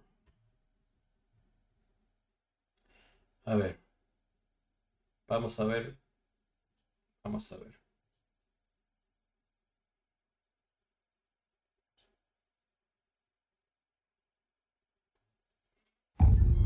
I do want to say that we try to do the story legally. There it is. A little town with a really big secret. It's so bizarre what's going on over here. When we first got in the country, we had no idea who was following us.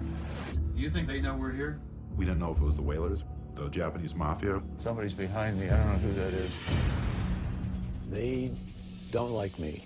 They don't like my message. Rick is world famous for his work with dolphins. I feel somewhat responsible because it was the Flipper TV series that created this multi-billion dollar industry. The dolphin smile is nature's greatest deception.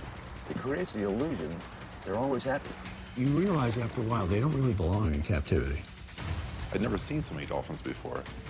The Japanese people don't even know about it. They take the boats around to the secret cove that nobody could see. They're afraid of cameras.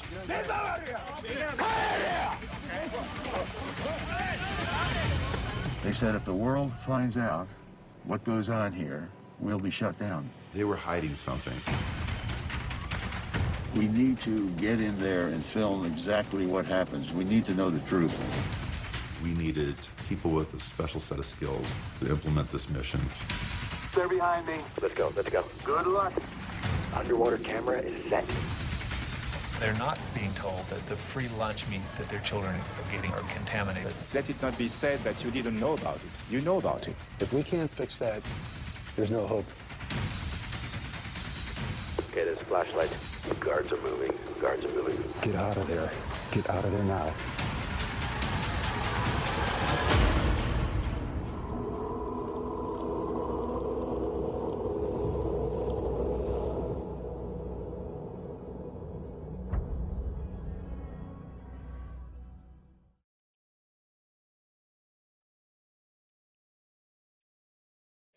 Fuerte y, es, y tiene un ritmo policial, un, un ritmo de riesgo de la vida de los activistas, un poco igual como Seaspiracy en algunas partes.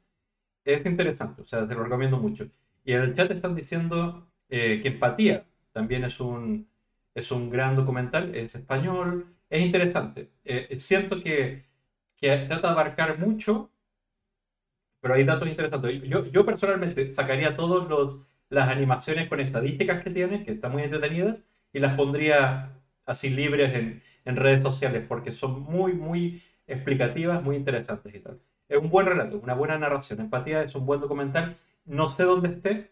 Eh, estuvo un tiempo en Netflix, pero de- debe estar colgado porque esto lo, lo, hizo FADA, que es una organización aquí de Cataluña, y la, la debe haber liberado en algún lugar. La, la verdad no, no, no lo sé, pero lo podríamos buscar. Eh, para la próxima vez quizás lo, lo traigo y lo, lo- lo estamos hablando. ¿Vale? Eh, también Tomás Neira dice My Octo- Octopus eh, Teacher es un gran documental. A mí me emocionó mucho. Y, y la verdad que es, es también uno de esos documentales que se pueden ver en familia, se pueden ver con tu pareja, que, que- la que no sea animalista, digamos, porque permite com- eh, comenzar esa conversación acerca de la empatía, la inteligencia, la riqueza en la vida de ese otro, que es el animal, sobre todo una- de un animal que consideramos tan distante a, a los seres humanos, ¿no? Que es el pulpo. Eh, eh, mi maestro pulpo, mi pulpo maestro, algo así se puso en castellano, no, no recuerdo bien, pero es, eh, es, es interesante. Eh, el My Octopus Teacher postuló también al Oscar, creo que no lo ganó, pero postuló al Oscar a Mejor Documental y es, y fue- y es producción de Netflix, debe estar en Netflix. Eh, lo, búsquelo por favor, es muy bonito. Sobre todo porque nos hace, a mí al menos me vuelve la, la reflexión acerca de que los seres humanos, o hay más bien una cosa que se llama la, el síndrome de la cosa nostra, o una cosa así, que en el fondo los grupos de personas consideran que tiene más valor lo similar a uno que lo distinto a uno. Entonces, por eso una nación o una familia, o sea, por ejemplo, si ah, se amenaza a alguien de mi familia, considero que esa persona de mi familia vale más su vida que la de una familia que no conozco, o una persona que es de mi país vale más que la de otro país, o de mi cultura, o de mi religión, o mi raza. O sea, mientras más se parezca a mí, más valor le doy a esa vida o a ese ese ser. Entonces, por eso a veces sentimos más empatía con animales tipo un perro que tiene algunas actitudes humanas o, u otros animales que tienen actitudes humanas porque nos vemos más similares. Pero a medida que vamos distanciando esa, e- esa situación de parecido a nosotros, como con un pulpo, eh, vamos perdiendo esas conexiones, esos vínculos que nos hacen ser empáticos. Pero esta película, eh, My Octopus eh, Teacher, es hermosa por eso, porque es alguien. Le voy a hacer este spoiler chiquito nomás. Es alguien, un documentalista, especializado en vida salvaje, que está sumido en una profunda, depresión y tristeza y está perdido en, cuanto a qué quiere hacer en su vida. Pero para hacer un ejercicio mental y escapar de esa profunda depresión, sale a- al mar, ahora vive en un lugar que no sé cómo es que se puede deprimir ahí porque es maravilloso, pero va al mar a, a nadar, a, a bucear, es buceador. Ah, y se encuentra con un pulpo. y hay cierta interacción. Y vuelve cada día. Días que se encuentran, días que no se encuentran, y, y empieza a grabar, eh, registrar estas interacciones que tiene con el pulpo. Y se llama My Octopus Teacher, porque hay una enseñanza profunda. Y si no te emociona, es que hay que revisarse, porque a mí me hizo también de llorar. Ay. Amfrías dice que. eh, Ampafrías, Ampafrías, perdón. Eh, dice que no le aparecen en, en Netflix. ¿Cuál están hablando? ¿Airlinks? ¿O My Octopus Teacher? Bueno, todos los, los documentales que han mencionado acá. My Octopus Teacher, Conspiracy, Conspiracy, eh, Empatía, um, The Cove, um, Blackfish. Todos estos son imperdibles. Y todos los van a encontrar de alguna manera gratis en, eh, en YouTube o en Vimeo o en otro lugar donde se pueden colgar estas cosas. Porque son tan inspiradores que hay gente que los cuelga por todas partes. Eh, muchos de ellos están en, en Netflix y muchos de ellos están en Prime, como The Cove y Blackfish. En el caso de, de Netflix está My Octopus Teacher, sin duda. eh, Game Changers también está ahí. Uh, Earnings, no sabría decir. Conspiracy, me- yo me atrevería a decir que está en Netflix, no estoy seguro, pero yo me atrevería a decir- decir que sí. Conspiracy definitivamente, porque es una producción de Netflix. Entonces, por favor, yo, yo la verdad es que no puedo recomendarles aquí plataformas piratas, porque no sé cuáles son los límites de, de Twitch para prohibir o no o admitir ciertos contenidos. Eh, pero personas que necesiten ver un documental de esto y no lo encuentran en ninguna parte, si me escriben, se los consigo. ¿Vale? Llegamos a ese rato, porque lo importante es que lo vean, que les inspire y que puedan inspirar a otros con ello. Eh, yo, yo eh, quería tocar un, un tema, porque hemos hablado una hora y media, más o menos, y yo siempre en mi cabeza tengo como ese límite para no aburrir. Pero ya que están ahí, voy a hablarles de, de, de la buena noticia de la semana. ¿No? ¿Les hablamos de eso?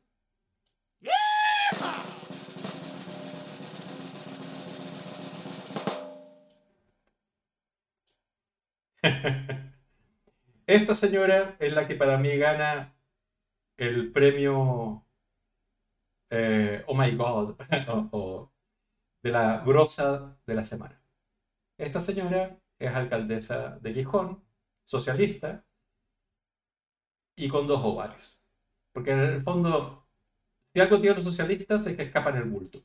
No, no, no, no quieren enfrentar nada. Eh, Básicamente son gente que tiene que empujarlos para que hagan cosas en lugar de que las hagan ellos mismos.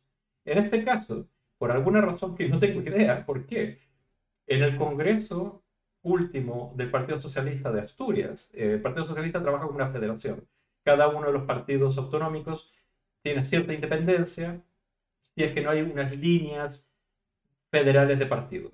En cuanto a tau- eh, tauromaquia, no hay una, ley, no hay una línea eh, obligada a nivel nacional, a nivel estatal de España. El Congreso de, de los Socialistas Asturianos decidieron eh, acabar con la tauromaquia, básicamente. o más bien tímidamente no fomentarla, no avivarla, etcétera, etcétera. O sea, considerar que la tauromaquia es una forma de maltrato y había que enfrentarla de esa manera. Ahora, en Asturias había dos plazas de toros, una en Oviedo y otra en Gijón. Eh, eh, la, la de Oviedo fue abandonada, entonces eh, es, básicamente es un, es un edificio patrimonial, es histórico, está ahí, lo mantiene el Estado, pero está abandonada, no hay corrida de toros ahí. Eh, y la otra está en Gijón, hasta que esta señora, que decidió antes de la pandemia que no iba a renovar la- la- el contrato de tauromaquia de la plaza, eh, decidió adelantarse a los hechos porque había una prórroga, se podía celebrar ahora la feria taurina, ella no iba a prorrogar para el próximo año, pero ah, lo aceleró por el caso que lo habrán visto en la televisión, de que dos de los toros que iban a ser toreados eh, se llamaba uno nigeriano y otro feminista, entonces eso levantó críticas en la sociedad por considerarlos eh, machistas y por otro lado, eh, digamos, con discriminación hacia los inmigrantes. Y ah, aprovechado por eso, ella dijo, esta es la mía, vamos. Todavía estaba decidido, o sea, no había que discutir. Ella dijo, vamos. Sabía que le iba a caer una, pero ella dijo que ladren, porque cuando ladran saben que nos estamos acercando, como dice en el Quijote. La alcaldesa de Gijón, Ana González, dijo, las sociedades evolucionan, ya no tiramos cabras del campanario. Es decir, esto representa a la sociedad española. Yo, creo que esto es sacarse de encima los lastres añejos de ese pasado inmundo eh, que, que no sé de cuándo data, que quizás, y digo, insisto, porque he visto muchas películas de blanco y negro, del cine español de, de- del 30, del 20, del 50, la tauromaquia tuvo mucho sentido para esa España, no voy a hablar de Goya, pero de esa España, digamos, post-república, o sea, de- de- del principio del franquismo, eh, eh, eh, esa España tuvo mucho sentido la tauromaquia porque era una manera de básicamente hacerse rico, era salir de la pobreza del mundo rural a, a ser parte de la sociedad. Es un poco la misma historia de muchos cantores de flamenco, salir de la pobreza y transformarse en una gran estrella. Es la misma historia de, de los, de los toreros.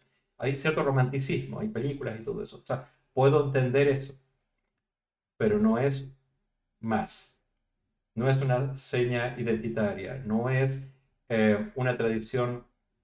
Todas las identidades, todas las tradiciones que se mantienen hasta el día de hoy no debieran ser solamente cosas que se hicieron y se siguen haciendo, sino cosas con las cuales nos sentimos identificados. Co- cosas que nos hacen sentir orgullosos de ser parte de un, de un, de un grupo. Y la tauromaquia no une, sino que fragmenta. Y según la última encuesta de consumo cultural de, de España, eh, solamente creo que es un 11%, 12% de la población española dice que ha asistido a algún espectáculo taurino durante el año. Es, es un- una fracción pequeña para un tipo de, de espectáculo cruento que es financiado por dinero público. De hecho, eh, ya- ya- voy a leer un poco el chat, pero era un dato que el contrato que daban, eh, en este caso en Gijón, eh, creo que eran 50.000 euros, si mal no recuerdo, pero era, era digamos, independiente a- al dinero, o sea, entendamos una cosa, eh, iban a hacer corridas de toros de pago, o sea, la gente iba a pagar y la gente iba a asistir, pero sobre ese dinero que iban a ganar los empresarios, 50.000 euros. Porque se sabe que la tauromaquia va a ser deficiente. Entonces, las eh, administraciones dan dinero por sobre. Eh, lo mismo está pasando en Alcalá de Henares, que ahí son 130.000 o 140.000 euros por encima. Como, toma, como sabemos que esto va a ser deficitario, les damos dinero para que la sigan celebrando. Entonces, básicamente decir no, es decir, voy a cerrar la llave a esto. ¿Y, y, ¿y cuánto va a durar? No se sabe.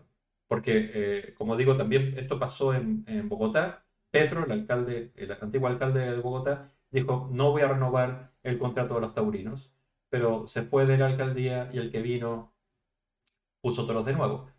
Eh, ¿qué, cosa puede, ¿Qué cosa estamos esperando que haga esta alcal- alcaldesa ahora? Es invertir dinero público para transformar la, la plaza de toros en otra cosa. ¿Ya? En un- como dijo, en un lugar donde se haga otro tipo de espectáculos.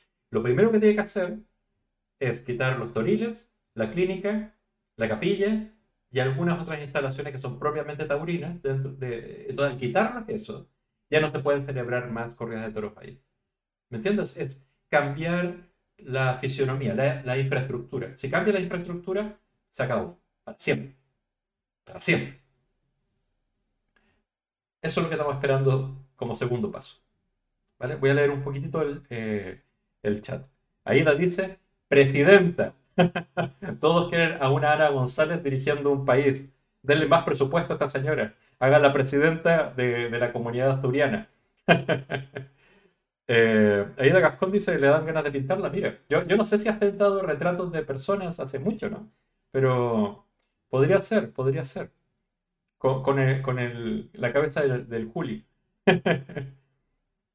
que se presenta presidenta de España. Yo, yo creo que eh, yo espero que, que tenga una posición más alta en el partido para influenciar más, pero como presidente requieres eh, tener, eh, siendo socialista, digo, necesitas bajar la intensidad a tu, a tu discurso, porque el socialismo es muy, muy cauto y es muy tibio. Por eso este tipo de cosas que hacen de pronto los socialistas me llaman tanto la atención que digo, aprovecharon la- alguien individual aprovechó la oportunidad para hacer algo que consideraba que era una deuda con la sociedad como esta y tiró para adelante. O sea, pensemos que, que los socialistas aprobaron también, no fueron impulsores, pero sí votaron a favor de la prohibición de la tauromaquia en Cataluña. Y también lo hicieron y fueron ahí impulsores. Porque, eh, estaba el tripartito en Baleares, estaba más eh, Mallorca, Podemos y el Partido Socialista eh, eh, gobernaban juntos y fueron los impulsores de la prohibición o regulación extrema de la tauromaquia la- la- con la intención de prohibir la tauromaquia en Baleares. Es decir, a veces, cuando son impulsados por otras fuerzas, otros partidos políticos o la sociedad, los socialistas hacen, hacen bien el trabajo. Es como si supieran lo que hay que hacer, solo que no lo hacen. La mayoría de los casos no lo hacen, pero si supieran lo que hay que hacer. Ahora, es interesante porque hay muchos, es es que a ver, digo, esto es interesante porque hay muchos líderes del Partido Socialista que son taurinos. El presidente de la Castilla-La Mancha es taurino, eh, Panchi- Pachi López se Pachi López, el, el que era líder en, en Euskadi del Partido Socialista, eh, es taurino. O sea, hay, hay líderes del Partido Socialista que son taurinos. Pero eh, Sánchez ha dicho muchas veces que él no es taurino. Respeta a la mayoría y todas esas cosas que dice, pero él no es taurino. Y lo que hizo ahora cuando cambió a su gabinete de ministros, y cambió el gabinete de ministros con vistas a las elecciones que son el 2023, es quitó a todos aquellos de poder antiguo y trajo a gente nueva. A ver, yo estoy quizás haciendo una interpretación muy así, pero en el fondo eh, Sánchez está tratando de hacerse fuerte con gente a las cuales no les deba nada. Todos los que eh, Felipe González y esa parte añeja del Partido Socialista tiraba, ¿ya? Se, quitó de encima a Susana Díaz de, de Andalucía, quizás se quite de encima a, se me olvidó el nombre ahora, eh, de apellido, no fue, Pe- eh, Paje, no sé cuánto Paje, de, de Castilla-La Mancha, que es taurino, eh, Pachi López y otros. O sea, en el fondo, vamos a ver, vamos a ver, o sea, yo no, yo no creo que eh, Pedro Sánchez acabe con la tauromaquia, no creo. Pero, poco a poco, va a dejar espacios para que en algunos lugares se pueda quitar las subvenciones, se pueda estrangular la tauromaquia. La tauromaquia, y lo sabemos todos, se va a acabar. La cosa es tantito antes, tantito después. A ver, ¿qué dice el chat que estaba... Eh, que sea, eh, mi fantasía dice, me la como a besos a, a- a Ana González, la, la alcaldesa. Eh, Bird First Vegan eh, dice, mujeres valientes que saben que la cultura somos nosotros mismos haciendo cosas bien o mal. Ujú. Am- eh, Ampa Fría dice, España está llena de antitaurinos callados. Es verdad, es verdad, porque eh, es una de esas disociaciones cognitivas. Uno hace lo que ve alrededor que se hace. Entonces, cuando mi pueblo, sobre todo porque España es un país rural, la mayor cantidad de personas viven en el campo y no en las ciudades, eh, aún pesa mucho esta cosa tradicional, el ganadero, etcétera, etcétera. El antitaurinismo es una cosa como, como fifí, como de, académicos, de intelectuales, de estudiantes de, de la ciudad. Pero, pero es verdad, la mayoría no aprueba el maltrato animal, no va a las corridas de toros, las rechaza, pero no se quiere jugar a los amigos diciéndolo en voz alta. Ampa Fría dice también, en la concentración del pasado sábado en Almería, una de las consign- consignas fue alcalde Ramón de, de Gijón. Es verdad, porque cu- cuando pasan estas cosas, e- esta es la parte interesante a nivel político, cuando pasan estas cosas y esta alcaldesa dice, vamos para allá, voy a, voy a atreverme, y el costo es menor que la ganancia, porque hay más gente aplaudiendo a Ana González que atacándola. Yu- el Juli diciéndole que es una eh, inculta, creo que por aquí está ¿sí? diciendo que, que es incompetente, inculta. Este tipo, que ni siquiera terminó el colegio, este no terminó el colegio, mientras que la, la alcaldesa de, de Gijón eh, tiene maestría, tiene doctorado, eh, el- creo que es literatura eh, hispánica, o sea, tiene un poco más de estudios que este muchacho. Eh, pero cuando ven que hay mucho más beneficio que, que costo, en algunos lugares dicen, oye, mira, si me subo al tren, al hype de Gijón, y si empezamos a ir por este lado y veo que tiene más beneficio que costo, y nos estamos preparando para las elecciones, y los taurinos son 15 votos y los antitaurinos son decenas de miles, porque en el fondo el discurso de, esta, de, de la alcaldesa de Gijón eh, no es antitaurinista, es simplemente lógico. No vamos a, a seguir invirtiendo en estas tradiciones de maltrato animal. Eh, no vamos, eh, va- vamos a convertir esto en algo que pueda, pueda usar la mayor cantidad de gente de la sociedad. Vamos, eh, no vamos a tolerar la intolerancia, etc. O sea, son discursos que resuenan en mayor cantidad de la sociedad y no solamente los animalistas o los taurinos.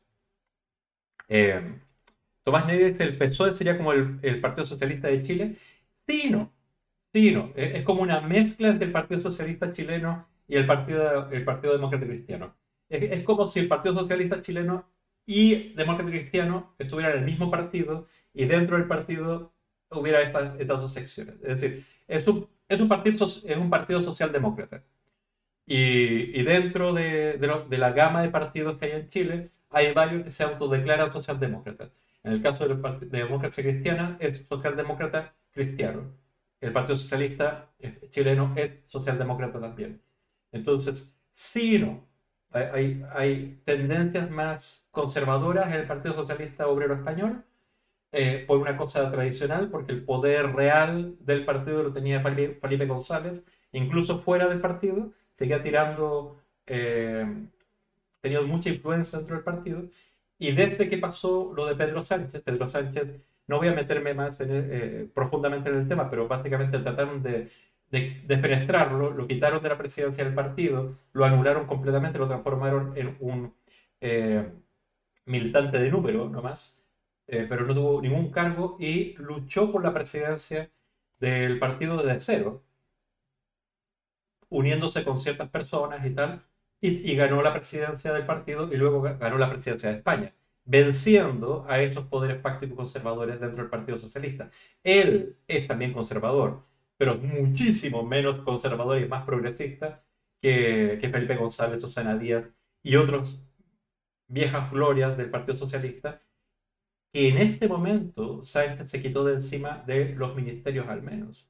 Entonces, yo no sé si es bueno o es malo, porque posiblemente con ese gesto, con ese gesto está jugando ir y ganar las próximas elecciones, pero si las pierde, va, va a retroceder el partido a ser más conservador de nuevo y todo eso. ¿Y qué quiere decir eso? Que movimientos como los de Gijón se van a hacer menos frecuentes. Eso es lo que creo. En fin, eso es. Marta Patri- Patricia, qué, bueno que, que te conectas y estás con nosotros aquí. Sí, Estefanés, es, le dicen inculta y se quedan tan anchos. Y además me, me da mucha risa porque cuando veo la seguida de tweets que sacaron, bueno, este, este chico, no, no, no les voy a poner el, el vídeo de él, pero todos los otros toreros que escribieron cosas o, o tuitearon y retuitearon a, al Juli, al Juli, que es un torero que ya, ya no debería de llamarse Julián y no el Juli porque ya no está tan joven. Eh, en el fondo se so- sostienen una cosa nomás, se quedan, se quedan en el tema de, del nombre de los toros, eh, que tradicionalmente cuando una vaca se llama de cierta manera, toda su estirpe se llama de la misma manera, en teoría, eso es lo que dicen los ganaderos. Entonces, que se llamara feminista o se llamara nigeriano en esa corrida de toros, no tiene, en teoría, un significado ulterior a que haya nacido de una vaca llamada feminista o nigeriano y tal. E- Eso es lo que dice, pero el hecho es otro. Sabemos que cogen ciertas cosas para dar un mensaje. Sobre todo porque el torero que, las to- toreaba a feminista y a, y a, eh, nigeriano, eh, es Morante de la Puebla, que es abiertamente de Vox y abiertamente ha dicho cosas en contra de feministas y en contra de la inmigración. Entonces, y aparte gallero, y aparte mil cosas. O sea, es, es de lo malo malo. Y, y, y es el único que se quedó calladito, porque no, no ha ni retuiteado, no sé si sabe qué es Twitter. Pero, en fin, en fin. Y además esto, que el PP recoge firmas para que vuelva la tauromaquia a Gijón y reúne 1.200 firmas. 1.200 firmas te las reunimos cualquier organización en, en cualquier chico rato. o sea, y no tienen vergüenza. Como, es como eh, para seguir hablando de lo, de lo, de lo curioso que es esto. ¿ya? O sea, eh, eh, imaginemos que el, están tan có- cómodos en su privilegio que, que en el fondo le quitas, que no está prohibida la tauromaquia. No, no se prohibió, simplemente se le dio otro uso a esa instalación. Entonces, si, si ese uso es permanente, Toriel es fuera, eh, eh, la capilla fuera y, el, y la enfermería fuera. Si esto lo dejan fuera y crean otra cosa ahí, ponen otras instalaciones, ponen un cine, qué sé yo, se acabó. Se acabó. Pero vamos a ver si dan ese siguiente paso. Porque también se hizo en San Sebastián. ¿Ya? Ojo, en San Sebastián creo que estaba Bildu eh, en el gobierno y prohibieron la tauromaquia, en el sentido, la prohibieron, dejaron de celebrar corrida de toros en la Plaza de Toros de San Sebastián y se transformó, se invirtió dinero público para transformar la plaza en, un centro de múltiples actividades. Eh, no sé qué partido eh, cambió ahí, no sé si PNV, no, lo tengo muy claro, pero no está Bildu, y volvieron a ver corrida de toros en, la plaza. Creo que hubo una, como para joder, pero no sé si siguen habiendo de manera rutinaria. ¿Qué dice Aida Gascón en el chat? Yo en la vida he visto toros con nombres feministas y hace muchos años que me fijo los nombres de los toros. Yo también, todos se llaman como Morlaco o, o se llaman Campanito, que, que es muy tierno ese nombre. Eh, o se llaman Saltarín, y nombres así, ¿ya? Pero feminista o nigeriano, me parece que no. No, no, el feminista, ¿quién le pone un toro feminista si no es para joder? Pregunto yo. Fer Bolaños dice muy buenas apenas entrando. Mira, hemos hablado casi dos horas. No sé si queda mucho más de streaming. De hecho, yo tenía algo reservado para otro día eh, de streaming. Pero si tienen ganas, es que, yo, yo no sé. eh, no, lo voy a dejar para, mejor para el miércoles. Porque eh, lo voy a dejar para el miércoles simplemente porque no sé cuánto va a durar. Y tengo que sacar a Lucky. Ahí la tengo que sacar a Lucky que está chillando aquí. Yo lo escucho, ustedes no. Eh, y me comprometí a sacarlo alrededor de las 9 y son, nada, 10 minutitos para las 9. Eh, sí, por favor, si me lo dejaste para que te lo cuidara, te lo estoy cuidando. Sí, tengo cierta empatía con Lucky porque siento que él está viejito como yo. Cumplo años el jueves, yo. ¿Ya? Se aceptan subs de regalo. Free Lucky, sí. Es que eh, yo debo jardín acá, entonces tengo que sacarlo a la calle. Entonces a las 9 lo saco. Pero les voy a mencionar nomás lo que quiero hablar el miércoles. Y es un juego. Pero quiero que todos participemos en el juego. Y les voy a explicar el contexto del juego. Eh, encontré, por casualidad, mirando a Ibai Llanos, que le gusta mucho a, a Ida, que estaba haciendo un juego online. Y yo dije, ah, qué interesante. Pero me metí a la web de- de- de- del juego y me di cuenta que no era solo un juego. Es un proyecto del MIT de Estados Unidos de inteligencia artificial, para alimentar una inteligencia artificial eh, para mejorar la autonomía de los coches estos que están diseñando para que se conduzcan solos, sin que haya chofer. Los coches que se conduzcan solos tienen que a veces decidir moralmente. Es decir, por ejemplo, si hay un accidente, se rompen los frenos, y tengo que decidir si eh, mato a los pasajeros o mato a personas que están pasando por la calle en ese momento. O eh, tengo que discernir si mato a estos que están cruzando la calle acá o a aquellos que están esperando el bus a este lado. O sea, tienen que discernir moralmente a veces entre la vida y la muerte de, de- de gentes. Entonces hicieron un juego, los del MIT, donde ponen estas preguntas morales, de ética práctica, para que la gente, como nosotros, eh, jugáramos, decidiéramos moralmente, y eso alimentara este software que luego se va a implantar en, los coches autónomos. ¿No les parece interesante? Sobre todo porque es, es, no es netamente los animales, pero nos pone en esas circunstancias donde tenemos que decidir lo de la isla desierta, lo de si tu papá y tu mamá están colgando de un precipicio y tienes que salvar solo a uno, e, e, ese tipo de historias. Y, y es interesante por la, por, por, la razón de que se va a hacer este juego. Pero básicamente es decidir eso, es decidir eh, a qué, qué grupo de personas, eh, que hay niños, hay, hay, animales, hay personas mayores versus otros, cuáles son nuestros razonamientos para considerar que, siendo injustos ambas decisiones, pero hay que tomar una decisión, es la más popular, por así decirlo la más práctica. Suena, suena interesante, ¿verdad? Eh, ahí Gascón dice, Iván Llanos, presidente junto a Ana González. ¿Por qué nos quedamos en presidente? Nos quedamos mejor si estamos hablando de Juan Carlos y, y, que el, el, Felipe IV ha fallado como rey. ¿Por qué no lo ponemos a Iván Llanos de rey de España? Rey de España por clamor, por clamor popular. Y Ana González, la reina aunque no estén casados, da lo mismo, porque eso es de viejos casarse. Básicamente rey y reina. Se acabó. Todo, todo arreglado. Esteban Ace, sí, o sea, si vienes para acá el día miércoles, eh, a las 7, quizás esto podemos empezar a las 7 y media, a las 8, a la hora que les parezca, jugamos a esto entre todos. ¿Ya? Eh, le pido a Ida que me enseñe a hacer esto de las encuestas y a través de encuestas vamos decidiendo. ¿Les parece? Yo les digo lo que yo haría después de que ustedes voten pero vamos a hacer lo que ustedes votan y vamos a ver qué conclusión sacamos, ¿vale? Eh, eh, sí, eh, be, fair, eh, be, fair, Vegan, be vegan dice que lo hacen en las entrevistas de trabajo, es un buen planteamiento, dice Perbolaños, y, y salen muchas cosas interesantes, entonces sería interesante hacerlo en grupo. Y aparte, sobre todo, porque tiene esta condición moral. A Peter Singer, que es el, eh, autor de, Liberación Animal, que es como un gran filósofo de ética práctica, pero en, lo, particular es el padre del animalismo moderno y, de, la, del planteamiento filosófico de la liberación animal.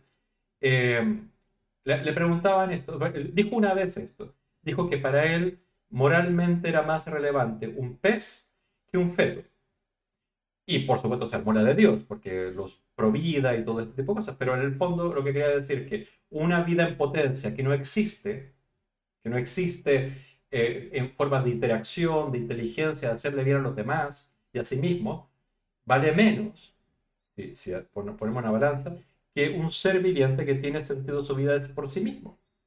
Otra vez le preguntaron si, si, si en una barca hay un perro y una persona y, tú tienes que decidir, porque estás de náufrago, decidir qué comerte primero, sea al otro que está enfermo, que está débil ahí, o al perro, ¿cuál, cuál de los dos decides matar primero?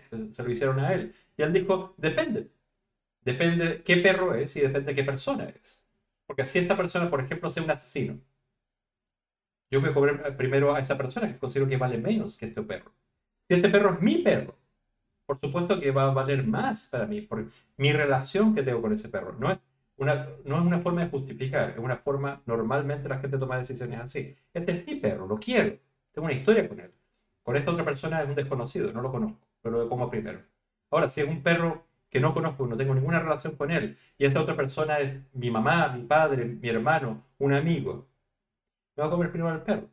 Pero no es la pregunta, la respuesta no es necesariamente qué es más moral que otra cosa, es simplemente hacernos ver que muchas decisiones que tomamos y consideramos morales, en realidad tienen que ver con cuestiones personales. No, nadie vive su vida racionalmente.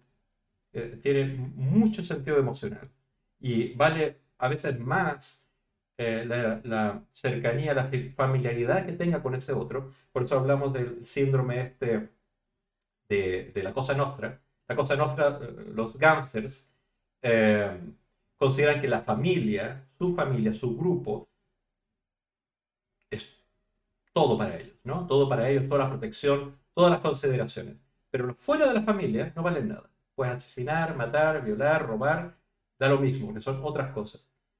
Internamente, la familia no me la toca.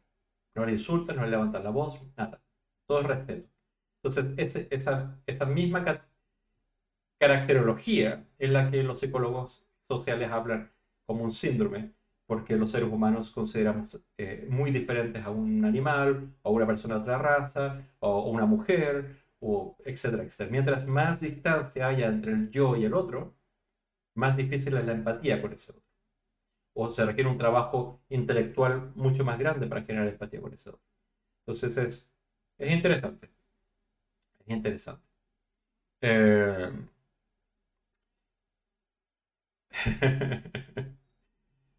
A ver, eh, estoy leyendo, estoy leyendo, estoy leyendo, estoy leyendo. El chat, eh, Tomás Neri dice, tienes que decidir por salvar a Juan Carlos I o a Lucía Iriar. Yo, yo creo que en ese caso el coche debería ser un slalom y llevarse los dos porque ganas puntos. Debería, alguien debería crear un juego de vídeo, ¿no? De, estos de ordenador, de, de- streaming o algo, donde ganas más puntos si salvas a Mandela pero atropellas a Pinochet con un cochecito ético. Te ayuda a aprender historia y a la vez ganas puntos. Lucía Iriar eh, es la, eh, por quien no lo sabe, es la esposa, eh, la viuda de, de- del dictador de Chile, Pinochet. Es como si fuera la, la esposa de Franco, en este caso. No, no es, una, no es trigo limpio.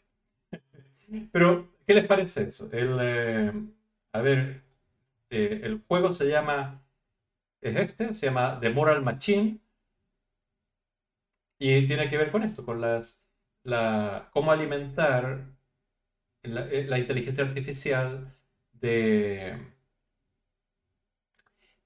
de, de estos coches autónomos, ¿vale? Entonces, este es un juego donde nos ponen en situaciones de, ah, entre una cosa y otra, ¿cuál decidir? ¿Vale? ¿Les parece? ¿Les parece? Ahora, eh, yo, yo les voy a contar una historia nomás, simplemente para poner en contexto, porque ¿por qué me llamó la atención esto? ¿Ya? Y es porque hace mucho tiempo, que yo estaba en el último año de colegio, yo de haber tenido 18 años, 17 años, estaba con unos amigos de un auto, en un coche, en Chile, eh, con Peter. Peter, mi amigo, conducía el coche porque el primero que tuvo carnet de manejo entre mis amigos. Pedro estaba también en el auto y, y estaba lleno, éramos cuatro o cinco que estábamos ahí. Y bueno, estamos en, en- básicamente en la ciudad y tal, y nos estacionamos, paramos porque había una luz roja enfrente, o sea, la parte de atrás, perdón, de, un bus. Había un bus, estacionamos detrás, no avanzaba, no avanzaba, no avanzaba, no avanzaba, no avanzaba. Había, había esas típicas esquinas donde hay mucha gente esperando los buses, había un montón de gente subiéndose a ese bus o esperando otro y tal. Y de pronto Peter, mi amigo, decide que como esto no está avanzando rápido, eh, gira como para ir de- al lado del bus y a ver si así avanzaba más rápido. En ese instante, en el instante que dio esa vuelta, en ese preciso instante que nos pusimos al lado, otro bus que venía detrás a toda velocidad choca con el bus que tenemos delante y lo hace pedazos. Lo pedazos. Se baja corriendo el chofer del bus de atrás y bajamos la, ven- la ventanilla y nos dijo, chicos, yo había decidido matarlos a ustedes.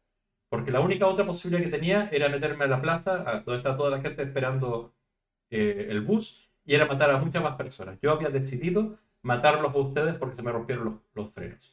O sea, no sé qué pasó, que decidieron moverse en el preciso instante en que yo había decidido matarlos. Y el tipo lo decía llorando. Entonces, si esa persona, ese humano, tuvo que tomar una decisión moral ante la vida y la muerte, o sea, e- esa es la, la- segunda vez que recuerdo haber casi muerto. Entonces, ¿cómo no, no vamos a enfrentarnos también a esa decisión? Entrenar nuestro sentido ético, moral, práctico, no sé cómo llamarlo, y hacemos este juego. Entonces, el miércoles podemos jugar a esto, ¿les parece? ¿Les parece, sí o no? Porque ya vamos a completar dos horas de, streaming y tengo que sacar, tengo que sacar a, a Lucky. Y Aida me, me sugiere eh, hacer la raid a este señor, ¿cómo se llama? Eh, de Camp Tonos. ¿Es de música? ¿Nos hablas un poco de qué se trata?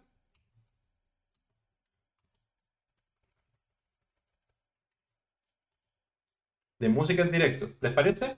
Que hacemos una raid a, a de Camp Tonos. Rock. Ah, mira, y se me olvidó poner musiquita todo este tiempo. Y estaba guapa. Para la próxima. Ah, vale, y también participaron en el evento benéfico de Animales Naturales. Entonces, tenemos que agradecerle, ¿vale? Vamos con esta ride y, hey, la cita es el, es el miércoles. Jugamos a esto y les tendré algún, algo, preparado también para conversar. Pero lo que más me encantaría era que me hicieran preguntas ustedes. Que me las mandan por privado o, o, la, o sale aquí mismo y conversamos acerca de eso, ¿vale? Porque me entretiene. Me entretiene más conversar con ustedes que estar presentándoles temas. Les presento temas para hablar de cosas tomando ese tema como, como un, una excusa, ¿vale?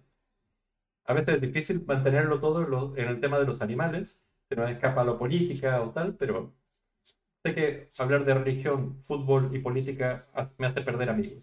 Y Lucky ya está ahí. Entonces ahora me voy. Hasta el miércoles. ¿Ya?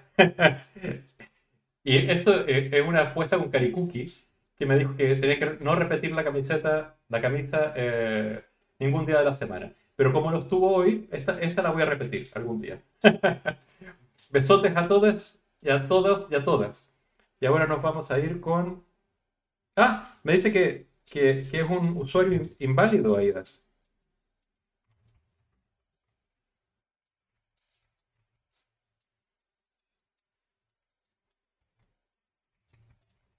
Este, me dice que es un usuario inválido.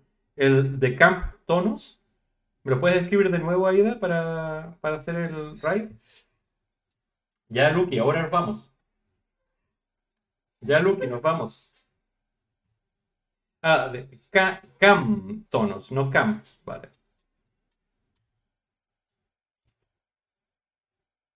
Ahí va. Ahí va. Sí, sí, se escucha, ¿no? Se escucha Lucky. Ya, Lucky. Ahora, mira, Lucky, ven. No, que no vas a salir porque esto está muy alta y tal. Un beso a todos y a todas. El miércoles nos vemos, ¿vale?